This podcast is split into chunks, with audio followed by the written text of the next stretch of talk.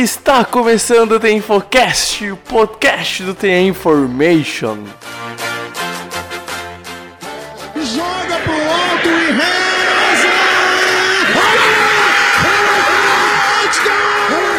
Oh my God! Davis is going to run it all the way back!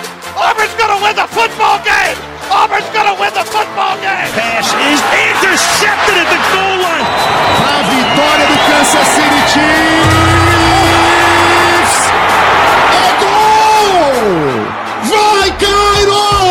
Yeah.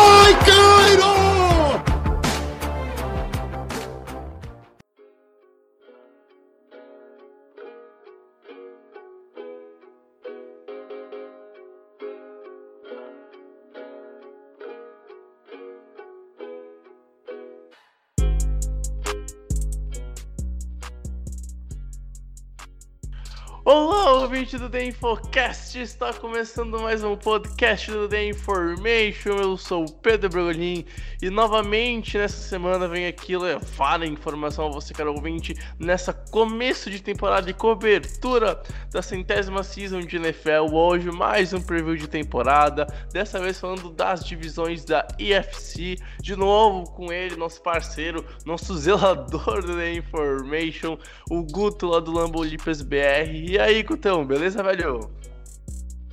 Fala Pedro, ouvintes, mais uma semana aqui. E vamos falar dessa, dessa outra, desse outro lado da conferência, né? Falar da conferência americana um pouquinho. Quem pode levar e as divisões e vamos que vamos. Isso aí, vamos que vamos, afinal tem muita coisa pra falar. Provavelmente esse episódio vai ser mais curto do que o, o último episódio que teve, se eu não me engano, quase uma, uma hora e quarenta por aí. Esse daqui eu acho que não vai passar de uma hora e vinte, olha lá. Afinal, é- a IFC é bem menos. Menos, digamos assim. disputável do que a, a Conferência Nacional, que tem muito mais times brigando. Por isso, só primeiro passar pros recadinhos rapidinho e a gente já volta pro episódio.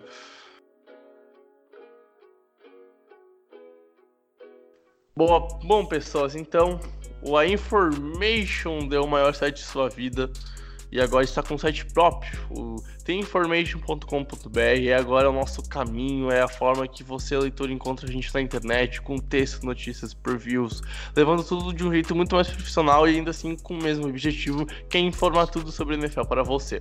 Lá então agora tem a possibilidade também de ter planos pagos, afinal com um plano pago você tem mais informação, tem mais conteúdo, tem mais podcasts, um episódio a mais por semana, então vale a pena ensinar, são três opções de assinaturas, o plano Peyton Manning custando 11 reais praticamente por mês, durante um mês, o plano Joe Montana que custa 60 reais, 9,99 por mês durante um período de seis meses e o plano Tom Brady que dura um ano custando 109,99 que é praticamente 8,99 por mês. Baratinho, vale muito a pena dar uma conferida e assinar o site. E também lembrar as redes sociais do A Information. No Twitter é o arroba Information NFL, Facebook tem Information NFL, Instagram tem Information NFL e no YouTube tem Information NFL e achado como também tem Infocast. E também nós estamos nas plataformas de streamers como Spotify, como Deezer, SoundCloud e outras para achar o nosso podcast, tem Infocast, o podcast da Information, digitando isso lá, tu vai achar com certeza facilzinho para ter acesso a todos os episódios disponíveis. E vale lembrar também que as redes sociais do que o Guto é ADM, ou seja lá o Lambo Leapers BR, vai estar tudo linkado na descrição também no finalzinho do podcast. Ele vem, ele reforça as redes sociais do Lambo Leapers. Mas praticamente é tudo arroba Lambo Leapers BR. Então, bora lá pro episódio começar, porque tem muita coisa para falar sobre os times da IFC.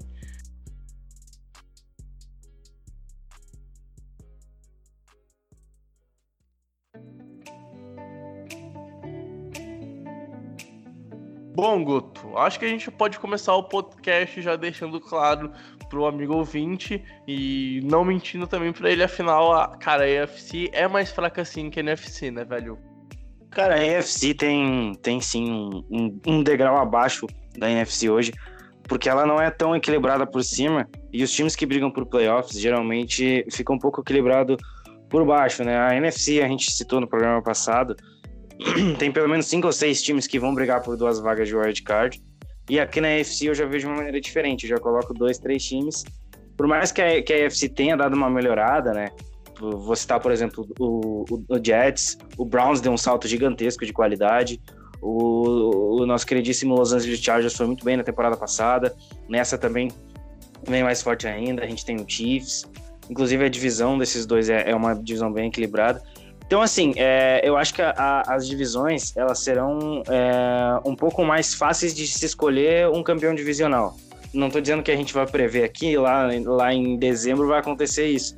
Porque é futebol americano é um esporte, então nada do que a gente falar aqui, a gente pode errar tudo, como a gente pode acertar tudo. Então, nada é 100% garantido. Mas é mais fácil, entre aspas, de se prever. É, isso aí. Então, vamos começar separando os times por divisão, falando das divisões em si. E a primeira que a gente vai começar então, Goto, é a issue de Patriots, Dolphins, Bills e Jets. Obviamente, eu acho que o campeão tá bem fácil de falar, né? O New England Patriots deve vir de novo para conseguir a sua vaga em playoffs pelo 11 ano consecutivo e Tom Brady talvez ainda leve a franquia para a nona final de conferência consecutiva, se eu não me engano, são esses os recordes que o New England busca nessa temporada, além de, obviamente, o Super Bowl e, e fazer uma marca tão histórica quanto os, os Bills dos anos 90 de chegar quatro vezes no Super Bowl. Mas o fato é que a divisão esse ano, Guto, no meu ver, eu acho que ela tá muito mais legal de se acompanhar por causa dos times que estão ao redor dos Patriots. Mas por quê?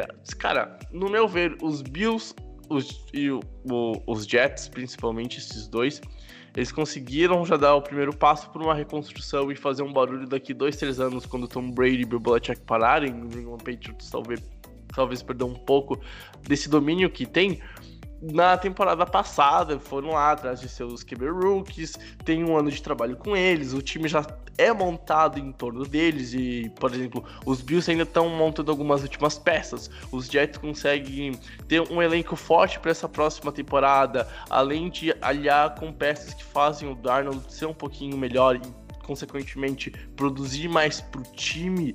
E aí, com um ano a mais, os QBs rookies vão sendo segundanistas, e nisso a gente espera que eles melhorem em termos de não ter interceptações bobas, conseguir ter mais cuidado com a bola, conseguir passes uh, mais arriscados, afinal estão um ano a mais na NFL, e assim, cada ano que passa fica, tipo assim, entre aspas, mais fácil de jogar.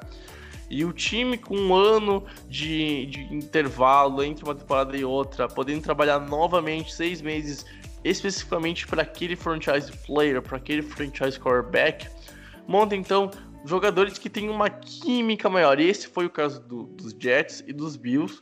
Os Bills principalmente melhoraram muito o corpo de recebedores deles, com nomes, sim, velhos, que já têm seus 20 e poucos anos, seus 30 e poucos anos, como é o caso do Cole Beasley, que veio do Dallas. Só que são recebedores experientes e devem ajudar muito o, Josh Allen. E do lado do Jets, a gente vê então um time se formando em torno da dupla de running back QB, Darnold e Le'Veon Bell, cara. E assim, eu acho que essas duas franquias, elas brigam até pelo wild card, na minha opinião, Guto. E vai ser legal ver como é que cara, como é que eles vão jogar no, no, segundo ano? Como é que vai ser é, essa evolução de um ano pro outro na liga? Porque tem que ficar atento nisso que se tiver alguma queda, se tiver alguma queda de, de rendimento grande e drástica, talvez não seja só um sinal de um ano pro outro, onde as defesas têm tapes para estudar e talvez dar uma complicada e cair número gerais no final da temporada, de TDs, etc. Mas é importante ver como é que é o desenvolvimento desses caras para como é que eles vão estar daqui dois, três anos, talvez, sendo líderes de sua franquia e brigando por playoffs e até, quem sabe, um título de FC para levar a franquia para o Super Bowl. E isso é importante, não ver o resultado se eles vão para os playoffs esse ano especificamente, mas como eles se portam para a sequência do trabalho daqui dois e três anos e se eles são o futuro da franquia em uma década. Então, cara, é, você citou mesmo esses dois trabalhos. Cara, eu ainda fico mais impressionado com o Bills, porque o Bills já tem uma defesa muito forte, entendeu? Tem uhum. um ótimo quarterback, é o Davis White, tem uma dupla legal de. tem uma dupla legal na secundária, né? Enfim, é um time que já tá bem montado, a linha defensiva também é muito boa. É, tem o Rook que foi muito bem na temporada passada, que era o. Acho que é o Trocon Smith, se eu não estiver errado. Linebacker. Isso. Isso. É, É, então, e assim, é, eles apostaram alto, tanto no, no linebacker da- que, eu, que eu acabei de citar, quanto o, quarter, o quarterback Josh Allen. Eles subiram, eles foram atrás desses caras para ser alguns dos seus pilares. E esse ano eles reforçaram o lado ofensivo, que é muito legal, porque eles trouxeram o John Brown, eles trouxeram o Frank Gore, o interminável Frank Gore, eles também trouxeram o Cole Beasley, então eles adicionaram armas pro Josh Allen. E a gente sabe que se Josh Allen se desenvolver muito bem, com aquele braço que ele tem, ele vai conseguir várias boas conexões para rotas longas, entendeu? Então é, é um trabalho que está sendo até muito bem feito. É, a defesa do Bills já foi muito bem na temporada passada, ela terminou no ranking alto, não vou lembrar de cabeça agora, mas ela foi muito bem. A questão é que a defesa é um sistema reativo, ela vai reagir ao que o ataque vai fazer. E o ataque é um sistema ativo, ou seja, ele dá as cartas, ele vai atacar e a defesa tem que reagir àquele ataque. Então nem sempre a defesa vai conseguir ganhar o jogo. A defesa ela tem que ter uma- um equilíbrio no ataque para conseguir desempenhar o seu papel na defesa. Então, é, eu quero, tô muito curioso para ver esse Bills, como é que eles vão montar com, o com, com o Josh Allen e companhia. Ver se o LeSean McCoy consegue produzir alguma coisa ainda na casa dos 30 anos.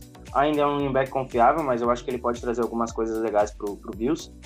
Agora, falando de Jets, é, é um time que fez muito barulho no off-season, né? Trouxe o Le'Veon Bell, trouxe o, o Kenan Williams via draft, trouxe o, o CJ Mosley como um dos linebackers mais bem pagos da liga. Enfim, melhorou. Já tem o Jamal Adams na secundária, que é um cara que faz bastante barulho, não só dentro da, da- do jogo, mas fora dele também. Então, assim, é um time jovem, um time que renovou seu corpo técnico. Eu não tenho tanto a, a falar sobre o novo head coach, né? Vou até ficar um pouco quieto, não é um cara que me agrada tanto. Já me agradou mais, é, mas quando, porém, quando ele foi cogitado até para assumir o Packers, eu fiquei meio assim. Fiquei muito feliz que foi lá fora, graças a Deus. Então, o Adam Gaze tem um trabalhozinho aí um pouco complicado, né? Até pela maneira como ele é, né? pelo seu jeito, isso pode ser um problema, mas falando do lado da bola exclusivamente, do- é um time que também vai, vai tentar bater de frente com o Patriots, é algo muito difícil. Para mim, essa divisão é do Patriots a quilômetros de distância. Por mais que o Patriots tenha dado uma enfraquecida e o Jets e o Bills tenham dado uma fortalecida, ainda acho que a divisão vai ser do Patriots, porque tem o Tom Brady, porque tem a mente insanamente foda do, do Bill Belichick, então eu acho muito difícil esse, esse, eles terem algum tipo de páreo com o Patriots. Mas essa é uma divisão muito mais legal de assistir do que foi ano passado. Isso, isso eu garanto a todo mundo que tá ouvindo. Vai ser uma divisão legal. São três times para ficar de olho e o Dolphins é o patinho feio. É, e eu concordo com, com tudo que tu falou. E talvez a gente possa chegar, chegar lá no Week 17 e ver uns, um Bills um pouquinho mais à frente dos, dos Jets por conta do, da sequência de trabalhos com, com o staff, com, com a, a parte que fica na sideline dos jogos. Head coach e toda a equipe por trás, os Jets mudaram head coach, mudaram nomes na, na parte de grupo dos seus coaches.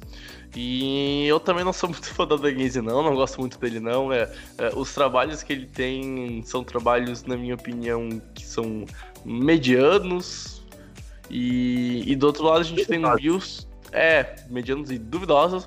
E do outro lado a gente tem o Bills, que vai para mais um ano de trabalho, com a. Se não me engano, vai ser o quarto ano com o mesmo staff, sem trocar ninguém ou trocando algum técnico de posição, ou seja, os cabeças, os três principais, o, o, o coordenador ofensivo, o defensivo e o head coach estão lá, não mudando. Isso é importante para dar uma continuidade no trabalho, é importante para ter essa sequência. Então eu consigo ah, ver, talvez não, não aposto que tipo vai ser uma diferença gigantesca de três jogos, por exemplo, que seria grande no final da temporada. Talvez seja a diferença de um jogo para um para o outro. Mas eu não duvido também deles chegarem na- no final da temporada e estarem com, com recordes iguais ou até o Jets com uma vitória a mais. E sim, eu acho que eles chegam na Week 15, 16 e talvez na 17, brigando por playoffs. E se, por exemplo, Jets ganha duas vezes de- dos Bills ou vice-versa, tem grande chance desse time chegar realmente na Week 17 e roubar uma vaguinha de playoffs. A gente viu os, os- os Dolphins indo para playoffs dois anos atrás dessa divisão com uma campanha, se eu não me engano, de 10 vitórias. Então, tipo, e é possível alguma dessas duas franquias terem 10 vitórias. Então, não, não duvido disso. E enquanto isso, lá os Dolphins lá atrás, né, começo total de reconstrução. Não tem seu QB ainda. O, vale lembrar que o Josh Rose não é o franchise player. Bem pelo contrário, ele tá perdendo no camp a posição pro Fitzpatrick, que deve ser o titular na semana 1, algo que não indica até agora, nessa primeira semana de camp. A gente tá gravando antes do, do jogo do Hall da Fama, hoje quinta-feira que começa aqui na gravação. Semana que vem já vai ter rolado e quinta-feira começa a pós-temporada, a pós-temporada, a pré-temporada para os times da, da NFL tirando Falcons e Broncos. Mas a questão é que até o momento, cara, Fitzpatrick tá sendo cotado para ser titular na semana 1.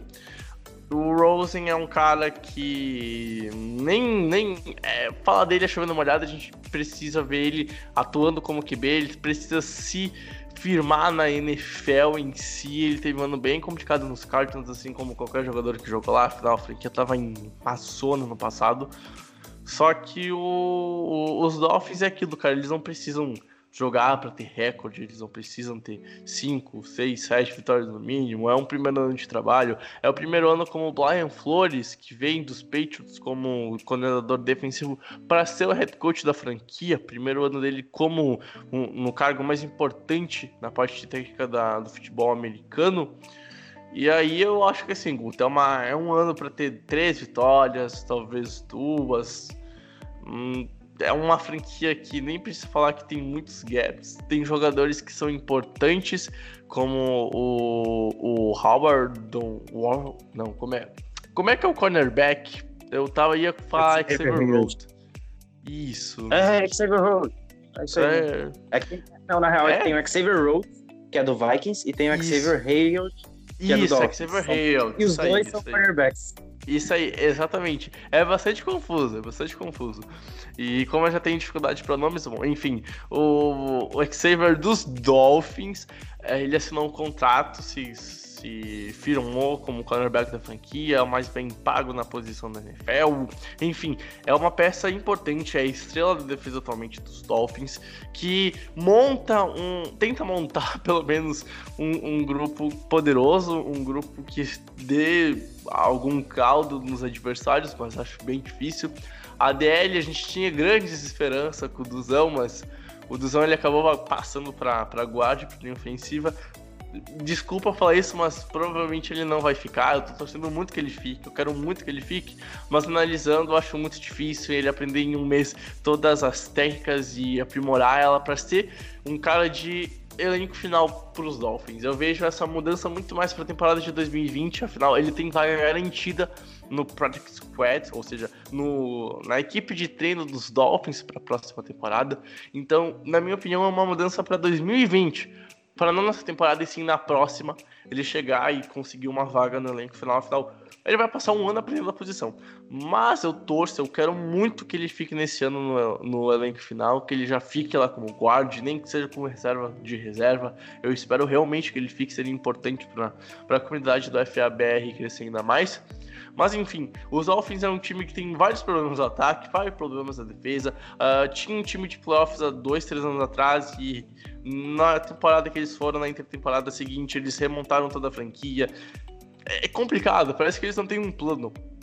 Mas agora, com uma mentalidade totalmente nova, com um grupo de coaches novo, um, jogadores novos, um ano para testar se Josh Rosen vai ser então o futuro da franquia, ou eles vão atrás de um QB no próximo draft e, e ver o que acontece. Também vale lembrar que eu vejo muita gente já falando que tem dá para se pensar no no Lawrence QB de, de, de Clemson. Já, já tava esquecendo da faculdade também que talvez seja ele o futuro, mas ele só vem pro draft de 2021, não o de 2020. Então tem sido ele também. Mas enfim, cara, o que importa é que os Dolphins têm um ano que vai ser horrível em recorde, vai ser horrível dentro de campo, mas fora de campo vai ser muito importante para definir o futuro da franquia. Só que aí na parte que importa, na parte que é mostrável ao grande público e não a quem acompanha de perto da NFL, eles vão ter um ano bem ruinzinho, na minha opinião, mas bem ruinzinho mesmo. Cara, é... eu, eu, eu vou discordar um pouco na parte do, do ano bem ruinzinho. Para mim, eles conseguem garfar umas 5, 6 vitórias. Tem uma das melhores secundárias da liga, o que é pouco falado. Além do, do, do Xavier Hayward, tem o nosso queridíssimo Richard Jones fazendo dupla com Minka Fitzpatrick. Então, assim, é uma secundária que pode fazer um pouco de barulho nessa defesa aí. É, perdeu algumas peças, é verdade. Infelizmente, o Duzão virou guard. Eu, eu, acho que ele tinha muito mais chance de entrar como linha, jogador de linha defensiva do que como jogador de linha ofensiva. Mas, enfim, no lado ofensivo da bola, realmente concordo com você, é um ataque bem, bem limitado. Quero ver como o Kenyon Drake e como o Steels vão aparecer nessa temporada. Para mim, são temporadas de afirmações para ambos. A gente tem também uma, uma, um duelo que está é, tá sendo ganho, talvez pela experiência, porque o Fitzpatrick ele adora fazer isso, né? ele adora iludir bastante gente, como foi com o Tampa Bay na temporada passada. Ele começou. É aquele ciclo que a gente já conhece. É, exatamente. Aí ele ganha um contrato e aí ele vira uma bosta. Enfim, é, mas eu tenho ainda muita fé no Josh Rosen. Não desisto, não desisto dele tão fácil. Inclusive, é, se quiser trocar o Josh Rosen pelo Deshaun Kaiser, Dolphins, estamos aí, só dar uma ligada. É, prefiro, enfim. E o Josh Rosen, eu acho que ele tem ainda algum. Ele tem bastante talento. Na, saindo do draft do, ano, do, do draft de 2018, para mim ele era o melhor quarterback. É, eu não eu, sei o que, eu que aconteceu. Eu concordo tanto que é, tanto que eu, que eu, quando eu fui falar sobre o draft do ano passado, eu lembro em podcast, eu falei e até escrevi, só, procur, só procurar e achar, tá, tá na internet pra todo mundo ouvir e ler. Eu falei, cara, que na minha opinião o Josh Rosen era, era um cara que vinha mais pronto, era o cara que podia fazer talvez mais estrago, só que eu não, não, não consegui prever que ia ter um Cardinals tão deficiente queria pegar um time tão ruim em todos os aspectos. Tá, tem lá seus jogadores importantes e obviamente Fitzpatrick é um deles e mas enfim, ele pegou um time muito ruim, num trabalho de, de coaches horrível, sabe? É, cara, os, meu, parece que os Cardinals decidiram, sei lá, vamos jogar no nível CFL aqui, tá ligado? Não que CFL seja Não, tão fácil assim. Tudo que era tá? pra dar errado tudo que era para dar errado com o Arizona Cardinals deu ano passado. Sim, tudo, é, tudo, Exatamente, exatamente. E aí, então, o que aconteceu? Eu ainda acho, eu gosto muito do Rosen. E aí, tipo, não é querer me apegar a alguma coisa assim, mas, tipo, o pessoal vê os Cardinals, vê o Rosen jogando mal e tal, e não culpa os Cardinals, culpa o Rosen. Tipo, eu quero ver ele jogando num time um pouquinho mais recente. Eu acho que esses Dolphins vão ser mais recentes do que os Cardinals do ano passado. E, na minha opinião, vai chegar até a metade da temporada e ele vai ser titular, porque os, os Dolphins precisam ver se ele é um cara bom dentro de campo, se ele é o futuro da franquia dentro de campo. Mas, enfim. É, eu gosto dele, ele tem talento, ele pode dar muito certo, só que ele precisa se firmar, ele precisa provar seu valor. A gente tem uma visão dele hoje em dia que é um cara que jogou numa franquia ruim, mas que também não fez muita coisa, só que praticamente ele não jogava, ele tentava sobreviver no passado. Vamos ver como é que ele vai trabalhar numa linha ofensiva, na minha visão, que é um pouquinho melhor do que a dos Cardinals do ano passado. É um ataque que talvez como grupo de recebedores não seja melhor, porque cara, o, o, peso que tem o Fitzpatrick lá em Arizona é de três recebedores bons e qualquer outro grupo de qualquer outro time. Só que é um ambiente mais estável, é um, é um ambiente mais propício para ele dar certo, na minha opinião. Os Dolphins têm hoje em dia uma mentalidade não para dar certo agora, como parecia ser o caso dos Cardinals, que estavam querendo se recuperar e talvez ainda ter um pouquinho daquele resquício do que era o time do, do com o Carson Palmer e com, e com 2015. Com 2015, isso aí que foi para a final de, de conferência, perdeu para os Panthers. Só que, enfim, é, é um ambiente mais propício para ele dar certo, mas ele sim tem que fazer algum esforço, tem que se provar. E aí eu acho que assim, o que vai acontecer? Ele vai conseguir, ele vai se tornar o franchise player, os Dolphins vão trabalhar muito bem a questão da mentalidade dele, afinal ele precisa ter uma mentalidade um pouquinho mais forte, porque Cara, é difícil ter um, um QB que é pra ser um franchise player e é trocado de um ano pro outro, tá ligado? Sem falar que no começo de, de fevereiro e março, todo mundo falava que ele era o futuro dos Cardinals, que ele não ia ser trocado e a gente sabe o que aconteceu. Então, ele talvez tenha que ter um trabalho especial no psicológico. E que é exemplo de QB que tem um psicológico bem abalado e tá jogando ruim, cara, pega o Wilson, pega o Mariota, tá ligado? Que eles são QBs que chegaram com status para ser o futuro da franquia e hoje em dia não rendem muito. E então é isso, eu acho que os Dolphins têm um trabalho muito importante mais fora de campo do que dentro de campo. Afinal, dentro de campo não, não vai conseguir fazer muita coisa, na minha opinião.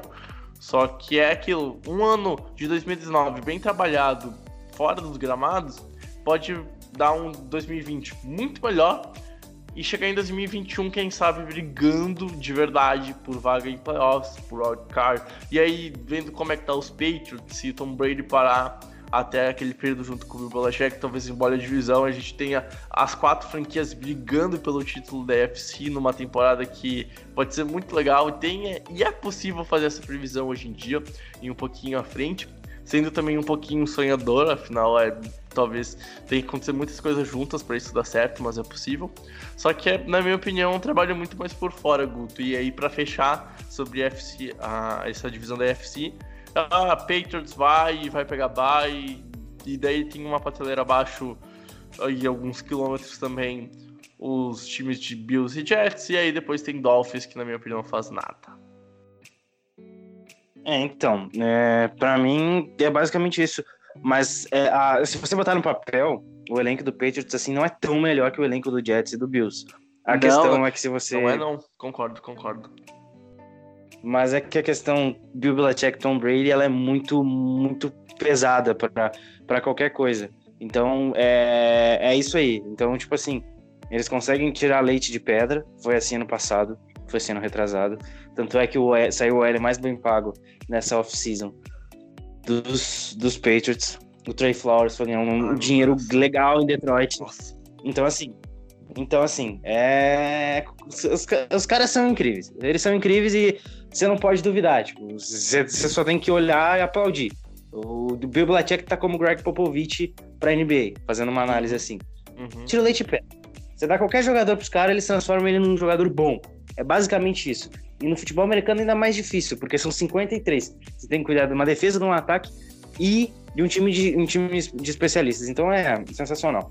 Para mim, o, o Patriots é campeão dessa divisão. Em segundo lugar, o Buffalo Bills.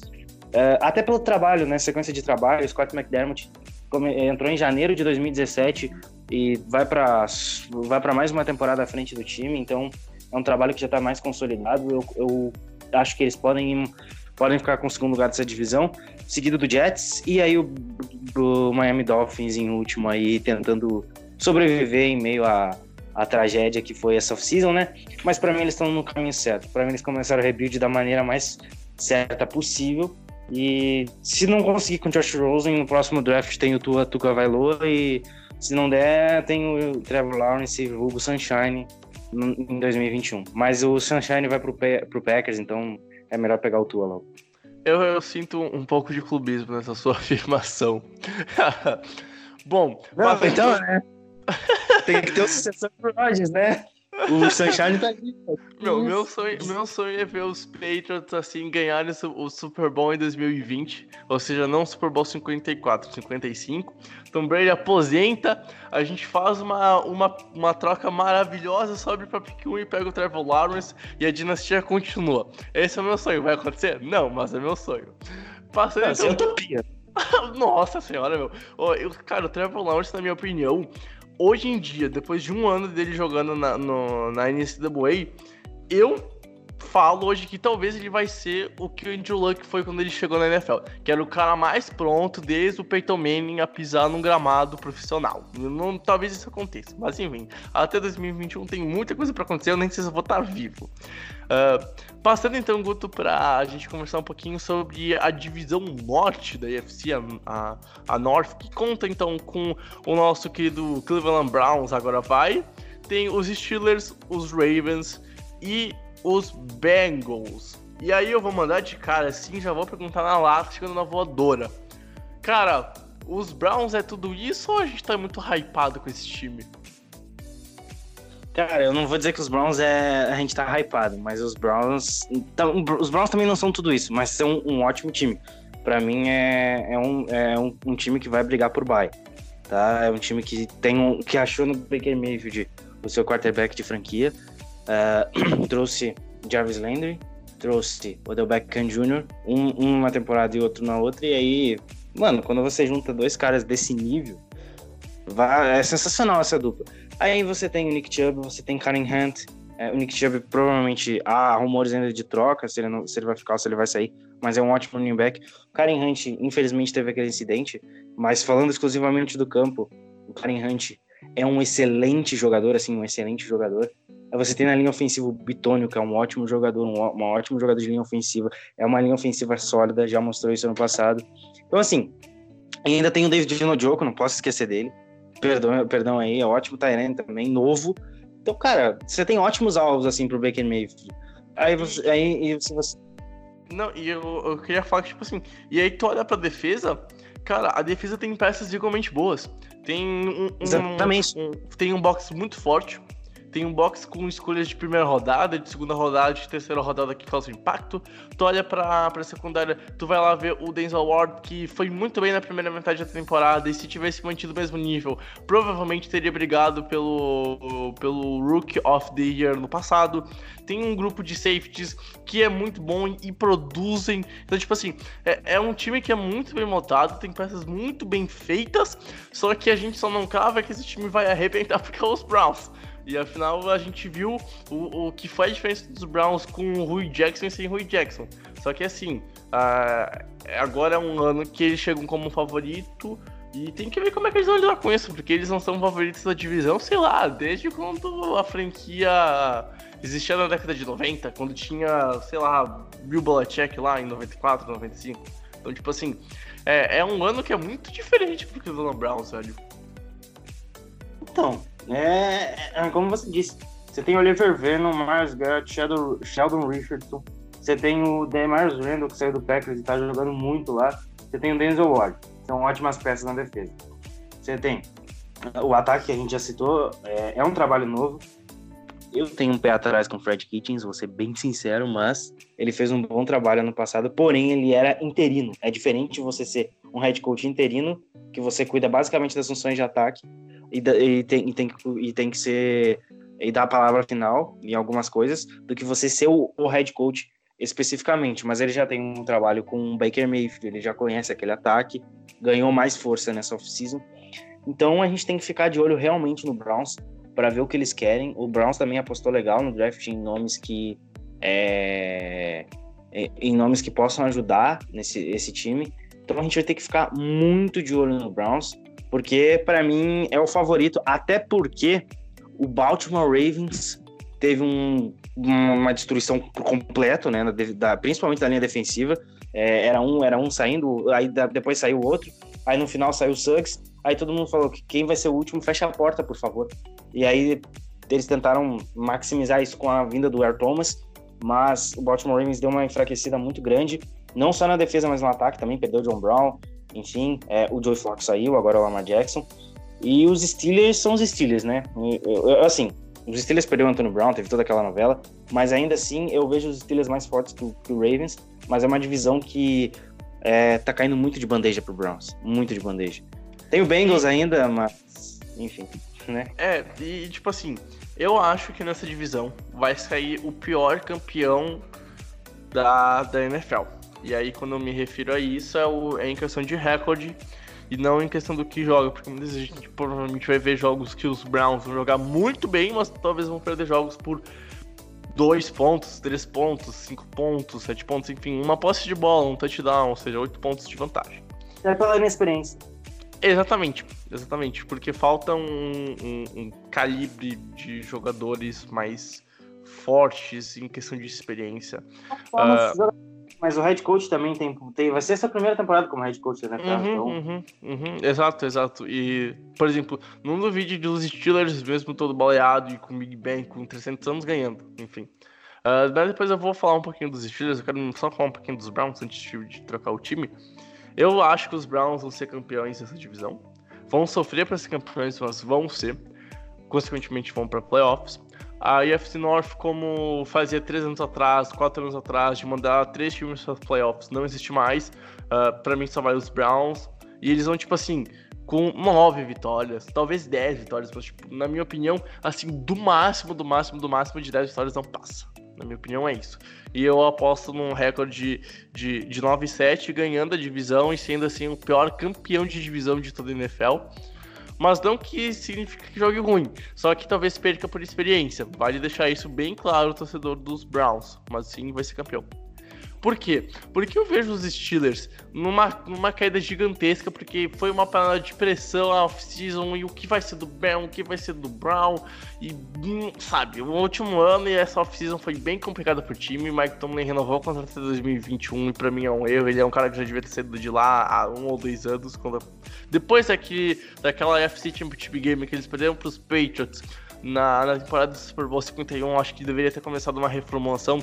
Big Ben, para mim, é um cara que, tá, ele produz, ele produz em jardas, em TDs, mas ele tem muita interceptação boba. Ele é um cara que ano passado, na, na primeira metade da temporada, foi muito mal, e há dois anos foi a mesma coisa. Ele parecia começando muito com o pé atrás, sendo um cara que deixava os Steelers a ver navios era uma âncora para a franquia, e aí na segunda metade da temporada ia lá, destruía, aumentava o número de TDs e diminuía a porcentagem de interceptações, produzia mais jardas e ganhava jogos. Só que ele fazia uma metade de temporada muito mais ou menos, tá ligado? Ele demorava para entrar no tranco.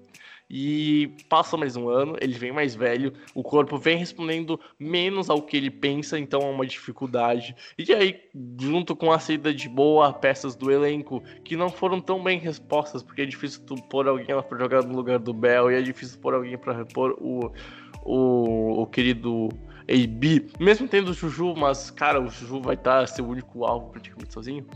Só que, sei lá, um ano de sete vitórias, na minha opinião, vai ser para os Steelers. E aí depois a gente tem Baltimore, que, como o, o Guto falou, só faltou alguém fechar a porta e pendurar a planquinha de fechado. Porque, cara, saiu todo mundo, tá ligado? E me desculpe, mas eu tenho muito pés atrás como o Lamar de QB. Pra mim é um cara que não sabe lançar na NFL por um meio profissional. E, cara, me desculpa, mas olha o que foi aquele jogo contra os Chargers ano passado nos playoffs tá ligado? Tipo, ele só não foi pra reserva porque, obviamente, os, o, a diretoria de, dos Falcons e os Falcons dos Ravens, e assim como o Steph, já queria mandar o, o querido Joey Flaco pra casa do caramba, vai embora, sai daqui. Só por isso, porque senão o Flaco ia ter entrado, ia ter entrado. E imagina se o Flaco, se o Flaco vira aquele jogo. Imagina se o Flaco faz um, um, em, em, um terço e meio do jogo o que o, o Lamar não fez. Então, o Lamar vai ser o titular. Ele, para mim, precisa provar que sabe lançar, que sabe uh, ser um QB, porque para mim ele não é um QB, ele é um, ele é um híbrido que corre com a bola e que lança a bola, tá ligado? Ele precisa se provar que ele é, sim, um QB de NFL. E aí, então, a gente tem os Bengals, que tem um time fraco no ataque, fraco na defesa, muito azarado. De novo, a primeira escolha vai perder a temporada por causa de lesão. O, o offensive tackle que foi selecionado na, na pick 11 que, que, os que os Bengals tinham se lesionou. Vai perder toda a temporada, rompeu o ACL. Lesão difícil, tem é? que ver. Tem. Guto? Sério? Sério? Tu não sabia? Eu, não, não, eu sabia que o Jay Green tava fora, porque vai ficar de 6 a 8 semanas, vai perder a, talvez a semana 1, semana 2. Mas eu não sabia que e cara... É, né, né, cara, o time azarado é, é fogo, né? E aí e ele é bom. Def... E ele é bom, ele é, ele é muito bom. Ele, ele chegou e quando ele foi selecionado no review do draft, ele é o cara para mudar o patamar dessa OL. Ele era o cara que chegava e ia mudar o patamar da OL. Lesionou, vai ficar um ano fora. ACL é complicado. A gente não sabe como o jogador volta de uma lesão de ACL. Cara, é, é, é o joelho, é, é o principal meio do. de. sabe, de comunicação do corpo entre os pés que dão o movimento e a cabeça. O joelho é muito importante, obviamente, depois da coluna, né, gente? Não, não vamos ser tão extremistas assim. Mas como não é um podcast médico isso daqui, cara, os Bengals é um time que são azarados e vão ter poucas vitórias na temporada insistiram no, no, no querido Andy Dalton para levar eles para um futuro. A questão é, o Dalton tem 5, 6 anos de liga ainda, no meu ver, até ele começar a decair de verdade ou anunciar uma aposentadoria. Então, vai ser um ano, como é para os Dolphins, vai ser muito mais importante fora de campo, ajustando o time, repensando para o futuro, do que ser um ano importante dentro de campo. Então, na minha, na minha visão, Guto, aqui a gente tem uma conferência, uma conferência, uma divisão onde os Browns vão ganhar suado e com poucas vitórias para quem é campeão de divisão. A gente vai ter um, um meio bem embolado com os Steelers e, o, e os Ravens, e aí mais abaixo os Bengals, que não vão ser tão ruins, mas também não vão fazer grande coisa na temporada, na minha opinião. Cara, eu vou. Eu, eu, eu, concordo com grande parte do que você falou. É, eu só acho que, que os Bengals eles, eles têm chance sim de brigar é, com, com os Steelers e com, com Ravens, até porque a gente até pare, uh, parece, mas não é que o Andy Dalton é um lixo, mas ele, ele realmente consegue ser regular, ele tem bons números, números até de, de, quarter, de quarterback, de certa forma, não vou dizer que ele, que ele é elite, porque ele não é, mas de um quarterback regular para bom. Então, assim, eu acho que, que se, se ele vier para um, um, ano legal, é, ele pode sim dar trabalho, o Bengals pode sim dar trabalho, até porque a gente vê o, o, o um, novo, um novo head coach, né, o Zach Taylor, é, tomou cafezinho com, com o McAvey, você, você vai ser head coach na NFL. Então, assim, é, não, é, é, é, é, impressionante. É, meu, se tu tem uma conexão. Se tu foi melhor amigo do McAvey dos 6 aos 7 anos e você jogar um futebol com o pai do McAvey, naquela época, provavelmente o teu telefone vai tocar dentro de um ano pra tu assumir um time. Mas enfim, o Zach Taylor ele tem um bom trabalho com, com, com quarterbacks, né? Então acho que isso pode ser um diferencial.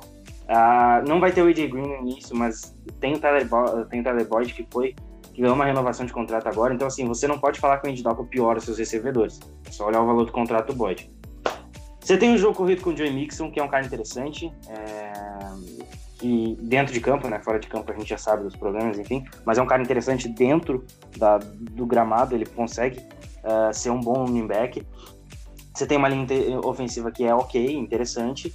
Uh, a defesa tem uma dupla de defensive tackle, uma dupla, não uma dupla de defensive tackle, mas uma dupla de linha defensiva muito boa, né? Que é o Dunlap e o John Atkins. É, é, uma linha, é uma defesa que tem, que tem que se mostrar mais, mas acho que o Bengals pode ser sim interessante. Baltimore Ravens, cara, eu não sei o que esperar do Lamar Jackson, sei que ele tá treinando muito para melhorar a questão do condicionamento e dos passes dele, mas eu não, não sei o que esperar. Até... o único, não, e o problema é que o único vídeo que Baltimore postou de um passe do Lamar Jackson foi um passe interceptado. E aí eu fico, puta, cara, não mostra isso. Meu, as franquias da NFL têm que aprender a parar de mostrar seus quarterbacks passando vergonha em training camp, gente, tá louco. Que foi uma interceptação muito boa, tipo, meu, ele fez a leitura de um passe pro meio de campo com o, com o receiver dele marcado homem a homem e, e com um linebacker patrulhando no meio do campo, tá ligado? Então, tipo, mano, sério, não posta isso. Foi muito errado esse passe. Falando do Ravens ainda, ontem os caras me postam um vídeo. Air Thomas terceiro ou Ed Reed? Mano, você não faz isso, moleque. não, não, tu não faz. Ah, cara, a off-season é fogo, né? Oh, na moral, cara. É, eu acho que eu seria o melhor estagiário. Não, não, não. E ainda tem as, as fotinhas, né? Do Lamar Jackson com QB1 e um alvo. Mano, você não precisa ficar falando todo santo, todo, todo santo dia que o Lamar Jackson é o quarterback 1. Se não for o quarterback 1, não vai ser ninguém, porque não tem ninguém mais pra jogar de quarterback 1. É, pô. Não, não, mas ó, eu queria falar agora que eu vi ontem um negócio que me deixou muito feliz. Os 49ers, eles postaram três wallpapers dos, dos rookies, né? Show de bola. E aí eles esqueceram de postar do Rookie Panthers, do, do Rookie Panther que ele tem, né? Que eles têm. E aí então eles fizeram outro tweet pra mostrar o, o, o wallpaper do Panther Rookie. Então, pra, ó, o 49ers tá de parabéns. A gente tem que lembrar que os Panthers existem. Se a NFL tem que ter estagiários nas suas franquias, tem que ser que nem o estagiário do, do 49ers, comprometido com o trabalho. Não mostrando essas vergonhas que o Lamar faz. Pô, Sério, porra, Baltimore, oh, sacanagem, cara. Não é, não é coisa que se faça na, na NFL, velho. Até o Giants, que é o Giants, postou os vídeos do, do, do, Daniel Jones, insiders também dele errando, mas tem vídeo dele acertando. Ele tem vídeo dele acertando passe, tem vídeo dele fazendo boas jogadas, então assim, galera, não precisa ficar provando toda hora que todo torcedor do futebol da NFL fala um ah, o Baltimore Ravens já solta que o Lamar Jackson é o quarterback 1. Mano, a gente sabe, não precisa ficar falando, a gente sabe que ele vai ser o quarterback 1. Mas voltando aqui, é, o Baltimore Ravens ele, ele tem uma defesa que ainda vai ser sólida, é uma secundária muito forte, mas aí eu quero ver como vai sair ainda essa linha defensiva, enfim. É, o ataque vai gerar muito no que o Lamar Jackson vai conseguir produzir com um grupo de recebedores ok e um jogo corrido que tem tudo para ser bom. Porque tem, tem, além do Lamar Jackson que corre bem com a bola, a gente tem o Mark que foi contratado, né? É um contrato bem interessante. É, os Steelers vão brigar por uma vaga de playoffs, ao meu ver, tá? Eu acho que eles conseguem sim. É, diferente do Pedro, eu não acho que vai ser a pior divisão da, de todas as NFL. Eu acho que o Browns vai brigar por um título ali com 10, 6, 11, 5, então é uma campanha muito, muito sólida. Mas os Steelers vão tentar bater na, na porta do, do, do Browns. É, é, um time que tem o Juju, tem uma segunda. Se tiver uma segunda temporada boa, produtiva do James Conner, pode dar trabalho sim. Então, a linha, a linha ofensiva do, dos Steelers é talvez a segunda melhor hoje da NFL, atrás somente da do Dallas Cowboys. Então, é uma linha ofensiva muito boa. Meu medo é defesa. A defesa dos Steelers não foi legal no passado, teve seus destaques no TJ Watt, mas desde que o Ryan Shazier sofreu aquela lesão, para mim parece que a defesa dos Steelers não consegue voltar ao normal. Não consegue produzir bem. E tem bons nomes. Então, e, eu então... acho que o, o que pesa nisso é que, tipo assim, hoje em dia tu vê dois jogadores terem que fazer a função que o Shazier conseguia fazer em um, tá ligado? É, o Shazier praticamente era dois em um na, na defesa dos Steelers e hoje em dia é, é uma falta gigantesca, porque quando tinha o Shazier, tu conseguia botar um outro linebacker fazendo uma outra função para melhorar a defesa. Agora não, tem que botar dois linebackers fazendo a função que o Shazier fazia muito bem, e aí então vai ficar alguma parte do campo meio descoberto, seja um lado para corrida, seja um meio para corrida, seja um, um, lado mais profundo para o campo, para um passe, sabe? Então, tipo, eu acho que pesa essa questão. É complicado, é complicado, eu concordo com você mesmo. Mas vamos ver, né? São anos de afirmação, tanto para Steelers quanto Ravens e principalmente para o Browns. É uma divisão que vai muito por isso. Eles têm que se afirmar. O Lamar Jackson precisa se afirmar como quarterback, o Andy Dalton precisa se afirmar e o trabalho do Zach Taylor precisa ser reafirmado. O Mike Tomlin precisa muito, muito da afirmação, porque ele tem, teve problemas de vestiário na temporada passada e o Browns precisa finalmente se afirmar como contender nesse, nesse time, né, né, nessa, nessa liga, né? Mas eu, antes do Pedro falar, eu já vou soltar aqui, né? Browns campeão de divisão, 11-5, 10-6 por aí. Uh, Steelers em segundo, Ravens em terceiro e Cincinnati Bengals em quarto. E antes de eu falar mesmo, eu só queria dar um adendo. É impressionante como esse ano, a gente, em previews, a gente fala que os times precisam se firmar. Eu não lembro de uma temporada desde que eu acompanho a NFL e que eu entendo de verdade do esporte. Então, quatro, cinco, seis, seis, seis pré-temporadas vendo NFL. Uh, de, tantos, de tantos times precisando se provar em um ano, tá ligado? Eu, acho, eu tô achando isso impressionante esse ano. E o ano da, da aprovação dos seus trabalhos. Enfim, Uh, saindo desse parênteses, Browns campeão 9-6. Uh, 9-7, perdão. Humanas, né? 9-7. Os Steelers. Ah, pode ser 9-6-1. é, pode ser 9-6-1. É, ano passado aconteceu o um empate e eles só não tiveram 9-6-1 por, por muito pouco. Teve muito jogo no passado que eles perderam por futebol de vantagem, cara. Meu Deus do céu. Eles poderiam ter ido pra playoffs. Era semana 16. E a gente tinha os Browns na corrida dos playoffs. Sabe quanto tempo isso não acontecia, meus amigos? É muito tempo. Voltando ah, então, os Steelers para mim não vão ligar por a cara, vão fazer uma campanha de seis vitórias, talvez sete. O, os Ravens, mesma coisa. Uh, são estilos de jogos diferentes, mas na, no meu, na minha visão, no final da temporada, os resultados em números de vitórias e derrotas serão parecidos: sete vitórias, seis vitórias. E aí, os Bengals, na minha opinião, vão ter uma campanha para quatro ou, ou até mesmo cinco vitórias, mas não, não vão passar disso. E aí, os Browns talvez causam algum impacto em playoffs, mas volta de novo aquele papo. Pesa a questão da experiência. Mas vamos ver. Aqui essa temporada regular, playoffs é outra história, é, outro, é outra NFL e é, é aquilo. Chega numa, numa tu espera a temporada regular. Chega na semana 10, 11, tu quer ver playoffs, porque tu quer ver jogo de verdade. Verdade, verdade, verdade mesmo. Saudades playoffs. Saudades mesmo. Passando então para a próxima divisão, Guta, a gente vai deixar a melhor divisão da NFC no final. A gente vai falar agora então da NFC South que tem Texans, Colts, também tem a presença que é quase pataquada dos Jaguars para essa temporada. E eu gosto dos Jaguars, infelizmente, não gosto de ter que falar isso. E a gente também tem o Tennessee Titans, cara. E aí, então, já vou começar perguntando também, de forma bem aberta, bem agressiva. Uh, cara, Andrew Luck e os Colts vão fazer estrago? é um time para levar a divisão? Ou tu acha que vamos com calma, afinal o Texans pode fazer alguma coisa ou talvez um Titans da vida? Cara, é, é complicado. O, o Andrew Luck deu uma declaração essa semana, falou que, tá, que tá sentindo uma certa dor, né? Ele pensou que era passageiro, mas realmente tem comandado ele. A gente já fica com o pé atrás, porque, cara, quando a Deoluck tá saudável, ele tem uma ótima linha ofensiva. A gente viu o que ele fez na última temporada. Ele é um excelente quarterback. É, inclusive, quero agradecer ele pelas várias, pelos vários jogos de fantasy que ele me ajudou a ganhar. Muito obrigado, Luck. Mas Ele quase teve- ninguém colocava. Ele, te- ele quase passou dos 40 TDs e passou. E se não me engano, ele passou das 5 mil jardas. Tipo, ele teve uma temporada muito boa. What? Eu, eu não sei o que as pessoas têm contra ele. Tipo assim, é só porque ele não tá Sim, voltando de velho. Eu, eu também não entendo. Cara, meu, eu sou apaixonado pelo Luck. Eu queria ver muito o Luck um dia jogando num time meu, tá ligado? Tipo. Cara, é, é, pra mim, ele é. Eu ve, eu- cara, eu juro por Deus, eu vejo o Luck pré-snap, ele me lembra muito um Peyton Manning, tá ligado? O jeito que ele fica, principalmente shotgun, o jeito que ele fala com o time pré-snap, ele me lembra muito o Peyton. E quando ele pega a bola, ele também me lembra o Peyton. Ele passa muito bem, ele é inteligente, ele comete alguns erros muito idiotas, comete sim. E ano passado ele cometeu isso, mas eu acho que foi muito mais por estar enferrujado da NFL do que ele ser burro mesmo, porque ele não é burro, longe disso. E a verdade é essa.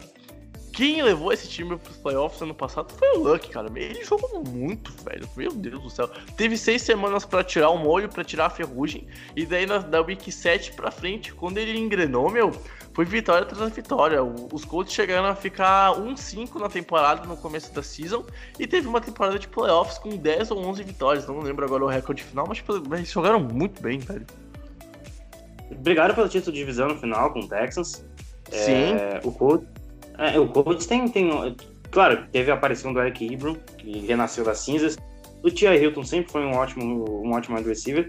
E a linha ofensiva com, com o Nelson deu outro salto, né? Uma, uma linha ofensiva que foi montada peça a peça para dar tudo certo pro Luck ter tempo. E quando o Luck tem tempo, ele castiga. É, É, ele é um é. cara.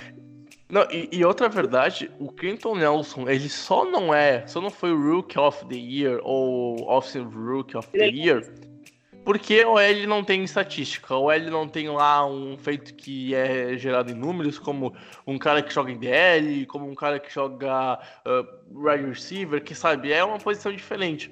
Só que, meu, eu acho que ano passado pode parecer muito extremista, pode ser muito sensacionalista o que eu vou falar mas ofensivamente ele foi tão dominante quanto o Aaron Donald é defensivamente.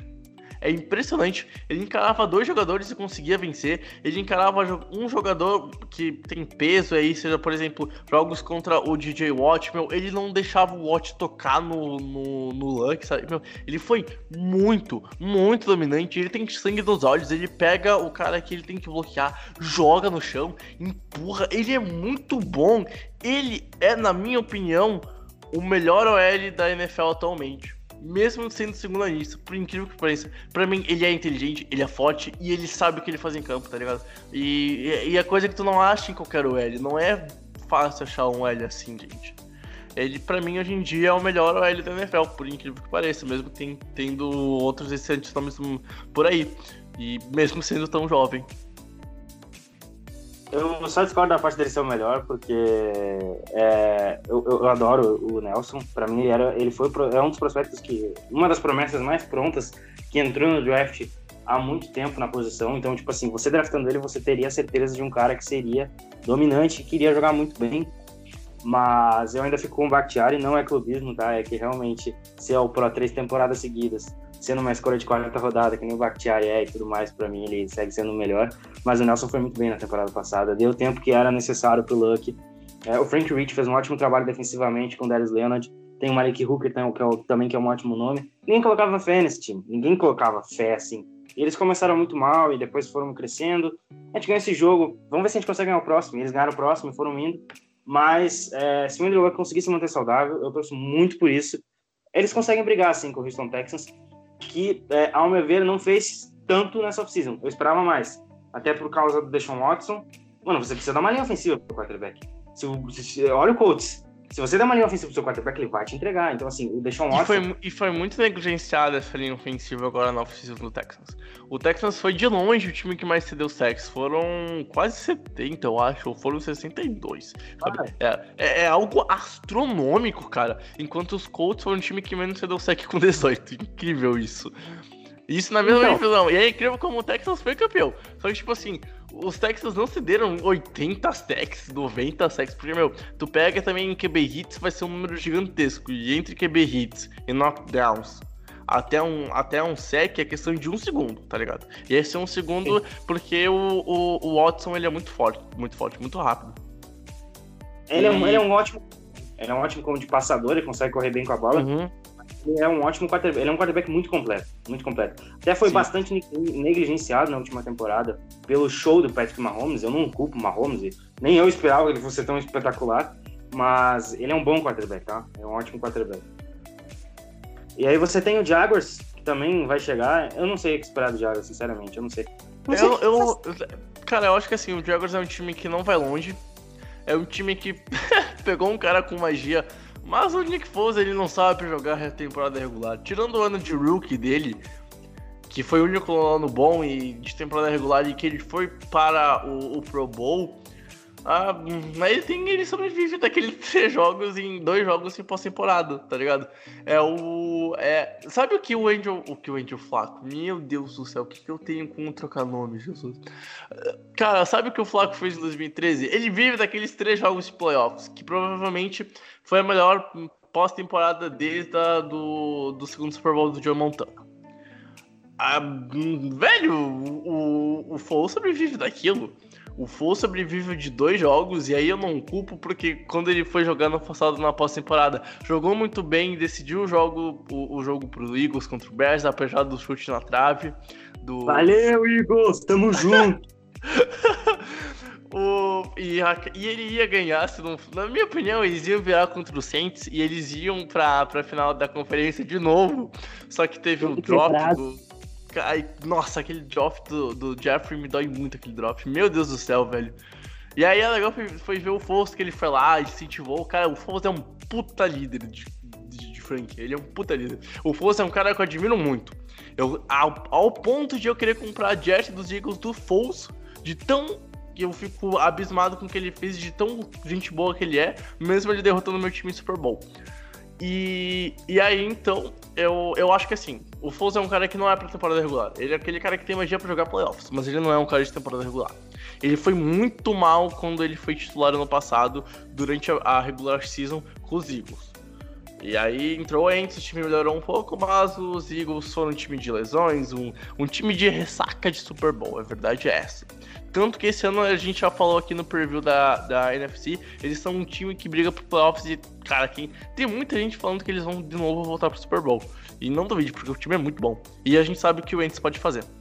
Ah, só que assim, eu acho que por causa dos Jaguars, é uma defesa muito forte e que, de novo, não tão forte como dois anos atrás, por exemplo, e não tão forte como talvez ano passado. Mas, de novo, é um time que, cara, vai ser estragado porque o ataque não vai conseguir corresponder ao que a defesa joga, sabe? É mais um ano que o ataque vai puxar o time para baixo, mesmo trocando de QB. E aí talvez dê tudo errado e a gente vê o Foles doutrinar, mas eu acho bem difícil, cara. Acho bem difícil. E não vejo essa divisão assim, na minha opinião, com, obviamente, com o Luck saudável sendo dos Colts. E com isso eu acho que assim, o Texans briga por playoffs via card, os Colts pra mim vão ser campeões da, da divisão e brigam pelo bye, vão ficar entre seed 1, 2 e 3. Brigando com o Patriots e o time que a gente vai comentar depois, que eu não quero dar spoilers daqui 20 minutos do podcast. Só que eu acho que o Jaguars, assim, cara, sem condições, vai ser o. Vai brigar com os Titans pra não ser o pior time da, da, da conferência, da, da divisão, quer dizer. E aí, do outro lado, falando um pouquinho do Titans, Guto, antes da tua fala, é um time que, assim, que, é, tem peças importantes, que é bem montado, é um time que vai para uma sequência de trabalho do, do Beck Vrabel, só que, de novo, eu acho que talvez o Mariota, eu tenho ainda o pé atrás com ele, ele não, ele não uh, rendeu o que eu pensei que ele ia render na NFL até agora, eu tenho dúvidas com o trabalho como quarterback dele, e vamos ver o que ele vai. Ele pode vir aqui e calar minha boca e ser o melhor QB da NFL, mas acho bem difícil. E eu acho que ele tem tudo para dar no máximo uma, uma briga por card até uma week 15, talvez 16. Quem sabe, com muito esforço 17, dependendo muito do resto do time, não só do seu quarterback. Só que eu acho que o Titans é, é uma season assim, que ou pode dar muito certo ou pode dar muito errado. Só que eu consigo ver dando mais muito errado do que muito certo. Cara, é uma divisão que para mim se divide dos dois lados, né? O Texans e o Colts brigando pelo título, o Jaguars e o Titans, não sei. Porque assim, falando mais especificamente, o Colts é, tem essa questão do, do luck e tudo mais. É, é um time que se, se, reforçou principalmente no draft, né? Não trouxe tantos movimentos, mas o Justin Houston já vai causar um impacto naquela defesa, isso eu tenho plena certeza. E tem o Charlie Hilton, tem o Eric Ebron, vamos ver como eles vão vir essa temporada. E, e ainda tem um grupo de, de running backs legal, tem o Naheem Hines, tem o Marlon Mack, então assim, é uma dupla interessante que pode fazer um barulho. É, e do outro lado você tem um Texans com um dos melhores wide receivers da liga, que é o DeAndre Hopkins, um ótimo quarterback, só que você não deu proteção para ele. Se, você colocou, tudo bem, foi no draft, a gente sabia que eles iam em OL, é, isso, até é um, isso até é ruim, de certa forma, no draft, porque quando você sabe que um time X vai ir atrás de um jogador específico, é, o seu poder de barganha aumenta para você, tipo, vamos supor que eles queiram subir e aí eles teriam que pagar mais caro. Mas eu não gostei da primeira escolha de primeiro round deles, achei que eles são muito cedo. É, um, é, é uma promessa interessante o, o, o, o, jogador de linha ofensiva que eles draftaram, mas eu pegaria ele bem mais abaixo, assim como o Falcons draftou o McGarry. Um, o Texas tem um, um, o Lamar Miller, eu quero ver como ele vai vir essa temporada. É um running back interessante. É um running back extremamente ou, ou, ótimo, enfim, mas é um cara que consegue fazer seu trabalho muito bem. É, vamos ver como o Will Fuller vai ajudar o DeAndre Hopkins, porque quando você tem o DeAndre Hopkins, você consegue, você consegue ficar mais livre. É um cara que puxa a marcação, querendo ou não. O DeAndre Hopkins é muito bom. E aí você tem o na, do lado defensivo o DJ Watt. Você não sabe a situação do J.D. Clowney, porque fica ou não fica, ele não assinou a franchise ainda, então a gente vai ter que ver como ele vai, se ele vai voltar, né? Perdeu uma, o Texugo do Mel, né, o Tyron Mathieu, e para mim é uma perda bem grande, ainda mais para um rival de conferência, perdeu pro Chiefs, então assim, uhum. é, é um problema, porque ele era o cara da secundária, é, tudo bem que apareceu o, o, o, o, outro garoto lá na temporada passada que foi muito bem, mas, cara, se você perdeu sua principal referência na secundária, como fica para enfrentar seus principais rivais? Ainda assim, eu acho que o Texans é, tem muito para levar essa divisão. É um time que tem mais talento é, exclusivamente falando nos dois lados da bola que o, que o Colts, mas o Jaguars e o Texans, para mim, brigam um pouco por fora. O Texans principalmente porque. O, o Titans principalmente porque o, Mar, o, Mar, o Mariota vai para outro ano, com outra filosofia de ataque, o coitado tem que aprender tudo de novo. E, e tipo assim, é todo ano isso entendeu? Tudo bem, dessa vez foi o LaFleur indo pro. Ah, pro... Eu, eu já vou atrapalhar aqui tua, tua fala, Guto, porque no momento que está saindo, que a gente está gravando o podcast, e já vou pedir desculpa, mas o, o Ian Rapoport, insider da, NF, da NFL, que trabalha para a NFL Network, se eu não me engano, que é a TV da NFL, uh, ah, ele acabou de postar que o linebacker Chris Williams, dos Jaguars, a escolha de terceira rodada do, de, de draft, que foi muito bem nos camps até agora, ele acabou se lesionando agora de tarde durante o treino. Uh, provavelmente ele vai perder de 4 a 6 semanas e talvez perca algumas semanas da regular season.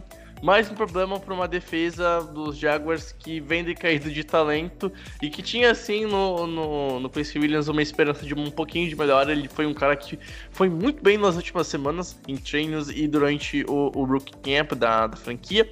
Só que, é, lesionou, então Guto pode continuar sua fala. Só achei que deveria receber um destaque essa informação, pois era um cara que teria snaps provavelmente durante a, a pré-temporada e os Jaguars esperavam que ele tivesse snaps durante a temporada regular, mas agora uma lesão pode atrapalhar um pouquinho o planejamento do time.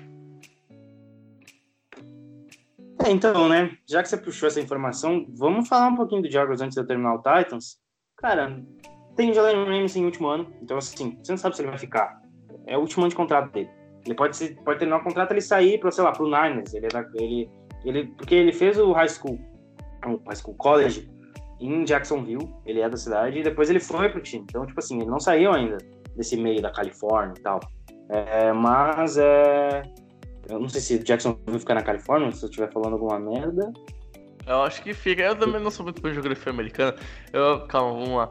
Jacksonville, eu sei que fica no mesmo estado de Miami. Miami é.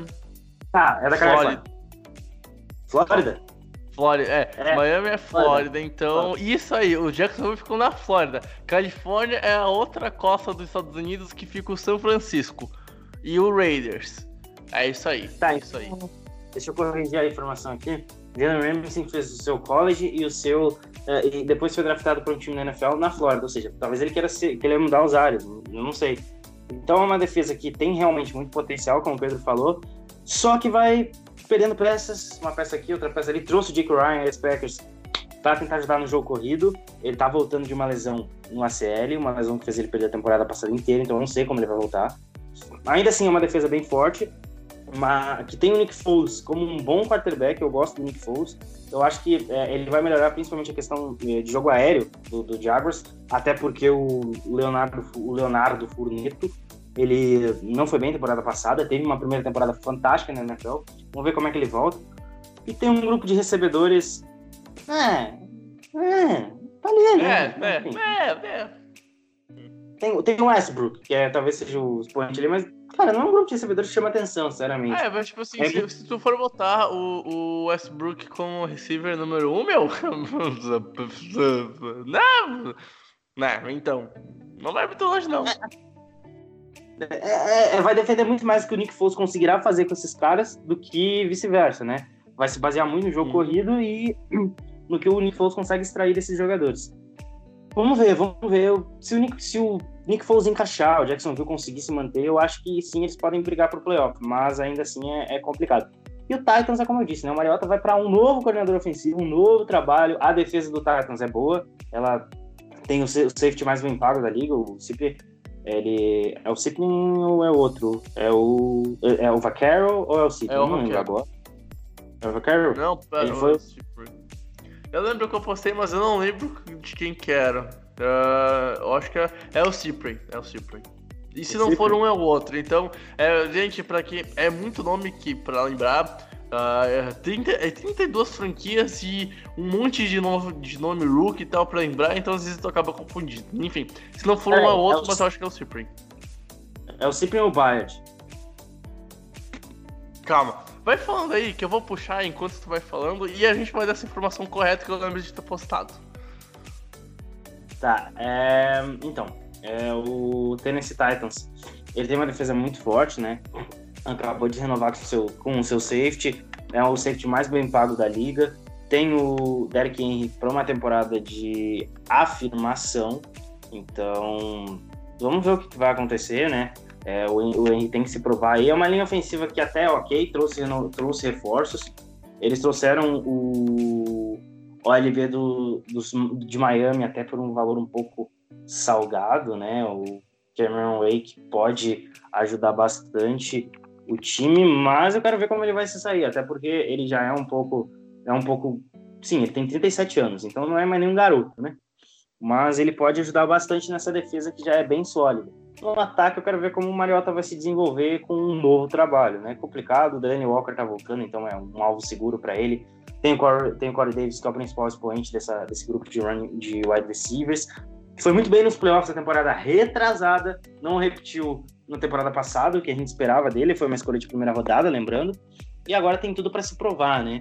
É, vamos ver o que, que vai acontecer com o time do Titans, mas é um time que, cara, vai brigar, então é, só dando a informação completa aqui, é o Kevin Biard, ele renovou por cinco anos.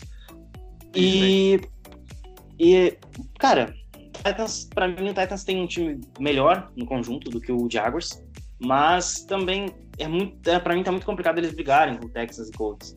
Então para mim ficaria Texans campeão de divisão, Colts brigando por wild card, Titans em terceiro brigando com Colts por wild card e o Jaguars em último neste momento, né? Claro que a temporada só vai, a gente só vai entender, saber como tudo vai sair no, quando a temporada começar. É, e, e fazer uma aposta mais concreta só depois da semana 4 ou 5. E, e pra terminar então aqui a divisão, as minhas apostas são Colts vão levar a divisão, com o Andrew Luck tendo mais um ótimo ano se ficar saudável, esse adendo, né? Mas eu vou apostar que ele fica saudável e, e vão levar a divisão. Os Texans, na minha opinião, brigam pro playoffs. E aí, na minha opinião, eles levam playoffs. Eles levam como segundo wild card. E aí, então, a gente tem um Titans mais atrás, numa temporada de talvez 6, 7 jogos ganhos. E aí, o Jaguars numa temporada de 4, 5 ou 6 jogos ganhos, mas não deve passar isso. E só para dar um, não, um número de vitórias, eu acho que o, o time do, dos Texans chega a 10 vitórias. E o time dos Colts fica entre 11 e 12, brigando por bye week, ficando entre a seed 1 e a seed 3 da conferência americana. Guto, que chegamos então na última divisão. E a divisão mais legal de se ver. E aqui eu acho que assim, para falar dessa divisão, a gente vai bater um longo papo sobre dois times. Então eu já queria destinar um pouquinho de tempo no comecinho, mas não se, não se estendendo muito, Guto, aos Raiders e aos Broncos e deixar os outros dois times pro final, porque, cara, eu, eu acho que a gente vai ter boas opiniões sobre esses últimos dois times.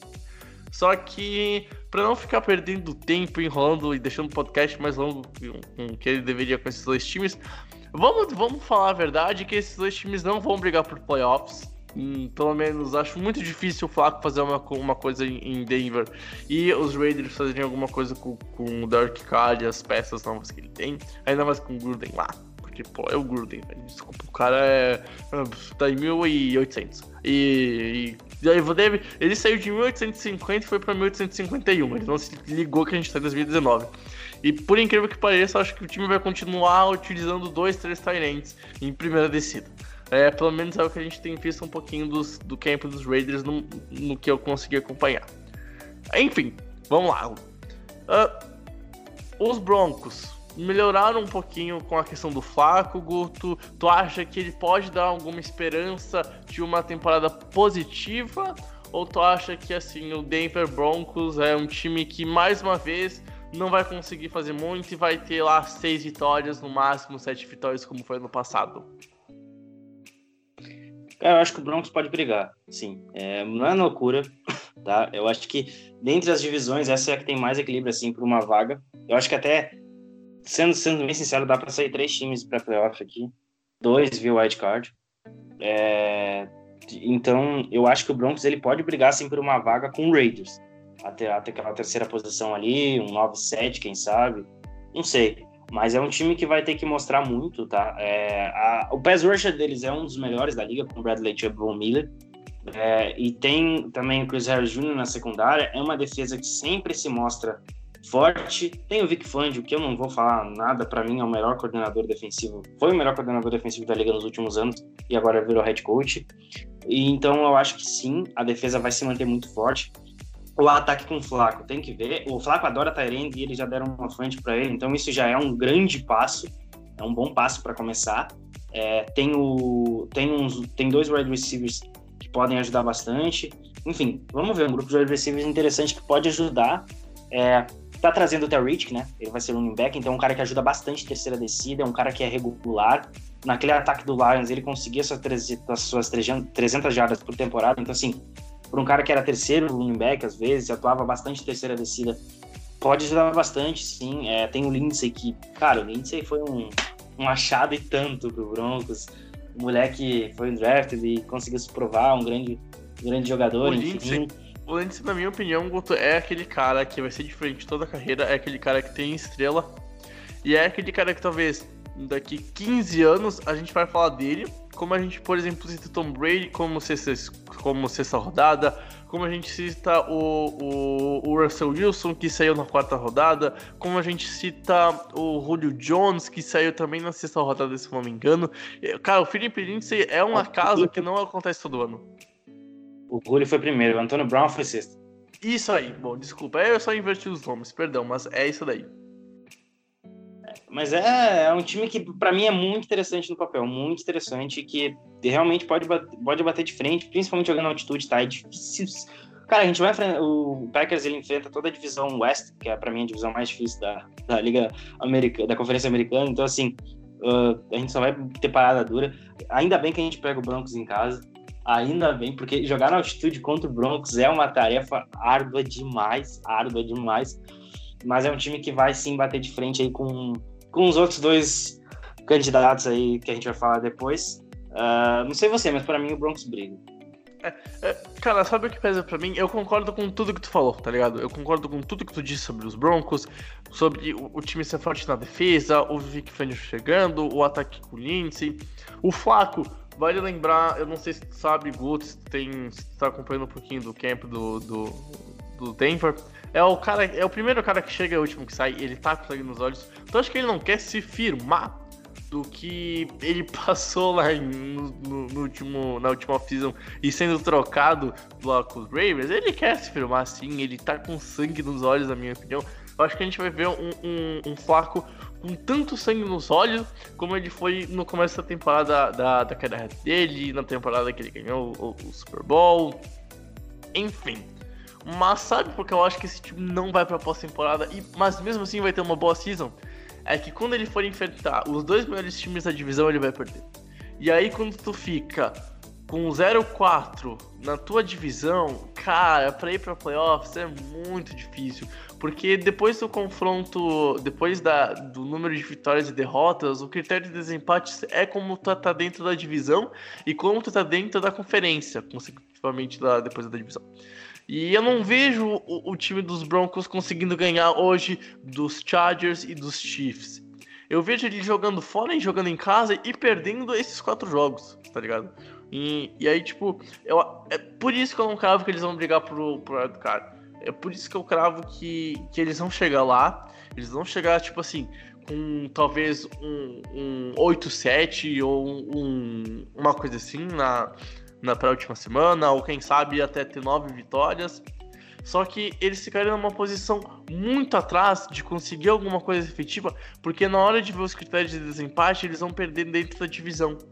E, cara, isso pesa muito, querendo ou não. Isso pesa muito. Parece que hoje em dia falar que tu perder quatro jogos para essas duas franquias e ter uma campanha de 10 vitórias não vai pesar muito na hora de tu pensar, ah, eles vão pro playoffs porque eles vão ter 10 vitórias.